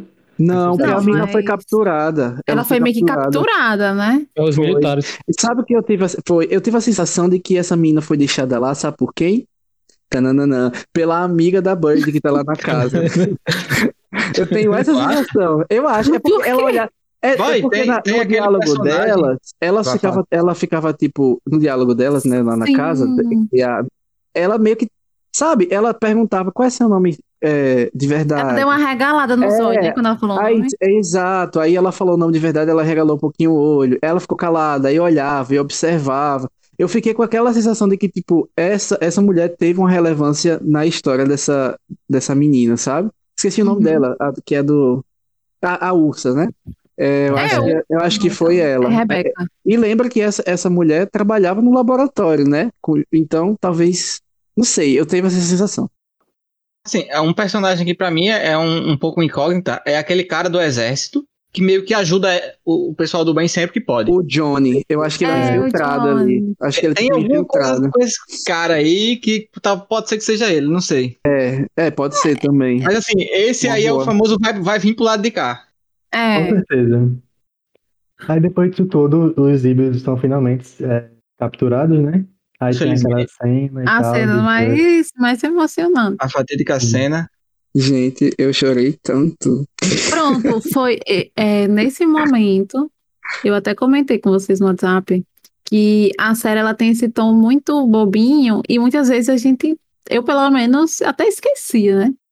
Que eles estavam caçando crianças e matando, mas nesse momento a gente, eu pelo menos senti o peso disso. Eles estão pegando crianças e fazendo experimentos com crianças. É muito pesado. Foi, foi bem triste esse momento, eles Eu se abraçando. Eu queria que isso fosse mais forte. É, exatamente. Eu só, eu só senti mesmo nesse último episódio. Até então eu tava. É. Eu sentia nas vezes que o, o, o médico ficava em dúvida na, na sua ética e tal, mas no geral a gente negligencia também, né? pouco. A gente não costuma ter medo do que vai acontecer com o Gus. É, Sim, e verdade. aí a gente vê essa cena final e é tão É. triste. É, é, mas é porque eu acho que também, a- assim, a construção da série, de modo geral, ela, ela quer, ela se pro- propõe mesmo a trazer o tom de esperança, sabe? Uhum. Tipo, é, to- todas as, ah, por exemplo, vamos lá olhar para a aventura do Gus. O Gus, ele, ele passa por situações ruins, né, durante a trajetória, mas a gente tem aquele sentimento de esperança muito grande, assim, de que ele vai resolver aquilo e vai continuar a aventura dele. Eu acho que a série, ela É, quis mesmo ter, fazer isso. Tipo, ah, vamos construir um sentimento de esperança aqui mesmo, para para depois, né? Enfim, talvez, talvez introduzir essas questões, e, tipo, fazer experimento com crianças ou coisa assim. O que, que teve mais de informação no final? Teve o grandão quase morto, o Big Man. E a Amy salva ele. e aí, né? Exatamente, a Amy salva ele. boa. E aí a gente. é, é, aí é o ponto de junção, eu acho, de todo mundo, né? Sim. É, O, o Gus tá no laboratório lá do Sing. E a Amy agora tá junto com o Big Man. A série terminou no ápice, né? E a Quando Bird começou tá em a contato com a, com a Ursa, né? Então, É, exatamente. É E aí é, é a parte final, né? Quando a série termina com o cliffhanger da eles Bird botam atendendo o telefonema da Ursa. Eles Uhum. botam tudo no final também. É, um É. parênteses que, que, que eu achei que é interessante é que o doutor, o médico, ele não tem problema em dissecar, entre aspas, não sei o que ele vai fazer, uma criança que se parece mais com um animal do que com, que com, que com um humano. Quando, aí, quando ele vê, quando ele vê Gus, ele sente mais empatia, né? Mas quando é aquele É, animal que é o olho todo de sapo, sei lá do que é, é tipo um lagarto. isso. Um É, camaleão, um acho. lagarto, um camaleão, né? É, Aí, tipo, você vê muito do, da questão da moral, né, do ser humano. De tipo, tipo, ah, é parecido comigo, então eu não quero fazer, mas, tipo, outro animal eu faço. Sabe? E, sim. Ele Muito achou bom. o Gus meio que mais racional, tanto quando Uhum. viu ele olhando pro doce E já falando. né? descartou ele. É, Exato. Eu acho que o ser humano ele tem essa questão de, de, de achar humano aqueles que são parecidos com ele, né? é, hierarquia. Aí a série acaba aí, né? Eu acho. Ah, Assim, acaba num ápice bem, bem legal, eu acho. Pois Assim, é, hypando pra, pra uma possível segunda temporada. eu acho que Sim. acaba muito bem. Acaba muito Gostei bem. Né? bastante do Bom. final. Exato. e chorou, né? E gostou do final. Ai, chorei tanto, gente. Inclusive, é, eu achei engraçado que a, a cena do grandão, né? Deitado lá, ele abre o olho assim, bem bela de crepúsculo, recuperando Pelo a amor vida. de Deus. Sim. Mas assim, sinceramente, eu achei muito legal também por um fator de que eu não esperava o como essas histórias iriam se conectar, sabe? Tipo, eu não esperava, tipo, a Amy encontrar o grandão e a menina falar com a Bird. Eu achei, achei muito legal co- como encerrou, É, sabe? Eu, eu acho muito legal quando eu assisto uma obra onde eu não consigo esperar nada assim concreto, sabe? Que eu não consigo desvendar algo assim. Eu acho legal. Acho legal quando ela Então, faz. você já, já chamou a finalização de hoje. O Exato. que você espera pra essa última temporada? Última não, né? Perdão. Pra próxima. Vixe Se, Maria. se for existir uma próxima, que a gente acredita que Ela, ela declarou Ai. o final. É, eu, assim, espero. eu assim, tem, tant- tem tanta coisa que eu espero dela, mas é, eu espero que a segunda temporada ela consiga acertar, principalmente nos erros que a gente citou nesse episódio aqui. É, por exemplo, o desenvolvimento do vilão. Eu acredito que se ela não acertar nisso na segunda temporada, eu acho que a segunda temporada vai ter uma, uma qualidade muito menor do que a primeira, sabe? É, eu espero também que, que al- alguns arcos, né, eles consigam se, se desve- desvencilhar, é assim que fala? Melhor, né? Desvencilhar. É, desvencilhar. Eu, Desenstrar, espero isso. é, eu, exato. E- Isso eu tô citando os problemas, né? Sobre a narrativa em si, eu espero muito, eu espero muito mesmo que o Gus seja feliz. Menino lindo. E, e as criancinhas também vivam felizes aí, povoe a terra, faça os animais tudo. Um bocado de, um bocado de bebê. um bocado de bebê híbrido. É, eu espero que desenvolvam melhor realmente a questão do vilão, né? Talvez explorar um pouco mais a, a questão da cura, a questão um pouco mais como se deu.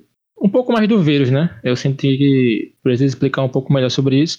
E o que vai focar, que eu tenho certeza, claro, é a própria mãe de Gus, né? Ela tá no Alasca. Então. Ah, eu também, como o Wagner falou, eu queria que eles focassem um pouco mais também na crueldade com os híbridos. Teve esse gancho no final, né? E agora que tem Pra mais mim- híbridos presos, talvez, né? Não sei. Pra mim não vai ter. Não vai mostrar isso aí.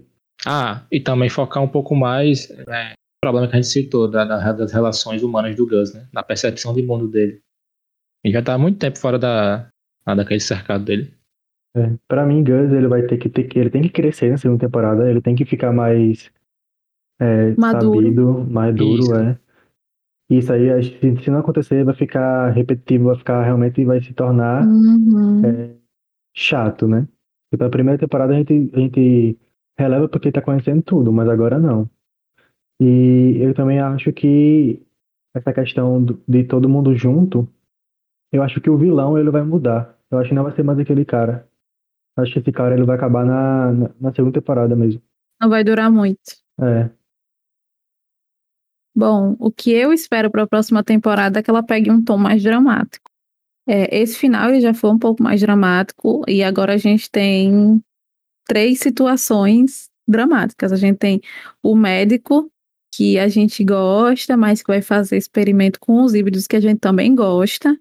Os híbridos que vão tentar fugir e eu tenho certeza que os meninos vão se reunir. A, a porquinha é esperta. Eu tenho certeza que ela vai fazer alguma coisa para tentar fugir de lá. E ao mesmo tempo que tá a mãe dela e o Big Man também tentando resgatá-los. E tem o vilão que espero que ele seja mais aprofundado na segunda temporada. Ao mesmo tempo que a Ursa encontrou a mãe. Então eu acho que a segunda temporada vai ter um tom mais dramático.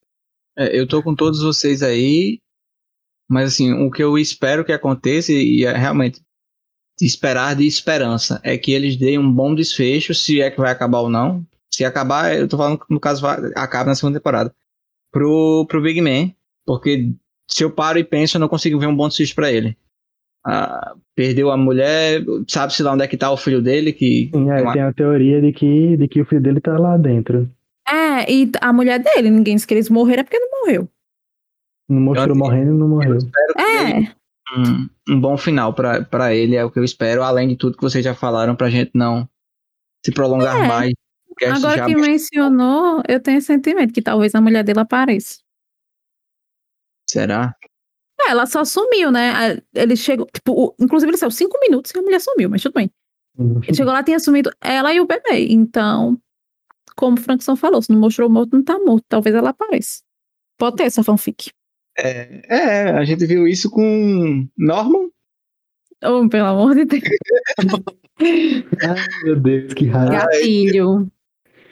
Por hoje é isso, esse cast foi bem longo, então você que escutou até aqui, manda uma DM pra gente fazer um pix pra você, mentira. Mas Muito obrigado por você que escutou até aqui. se você gostou, achou interessante, envia pra aquele seu amigo que também assistiu a série, ou então pro- não assistiu, você fala, ó, escuta aqui o primeiro bloco sem spoilers pra você ver como é legal, pra você ver se você gosta.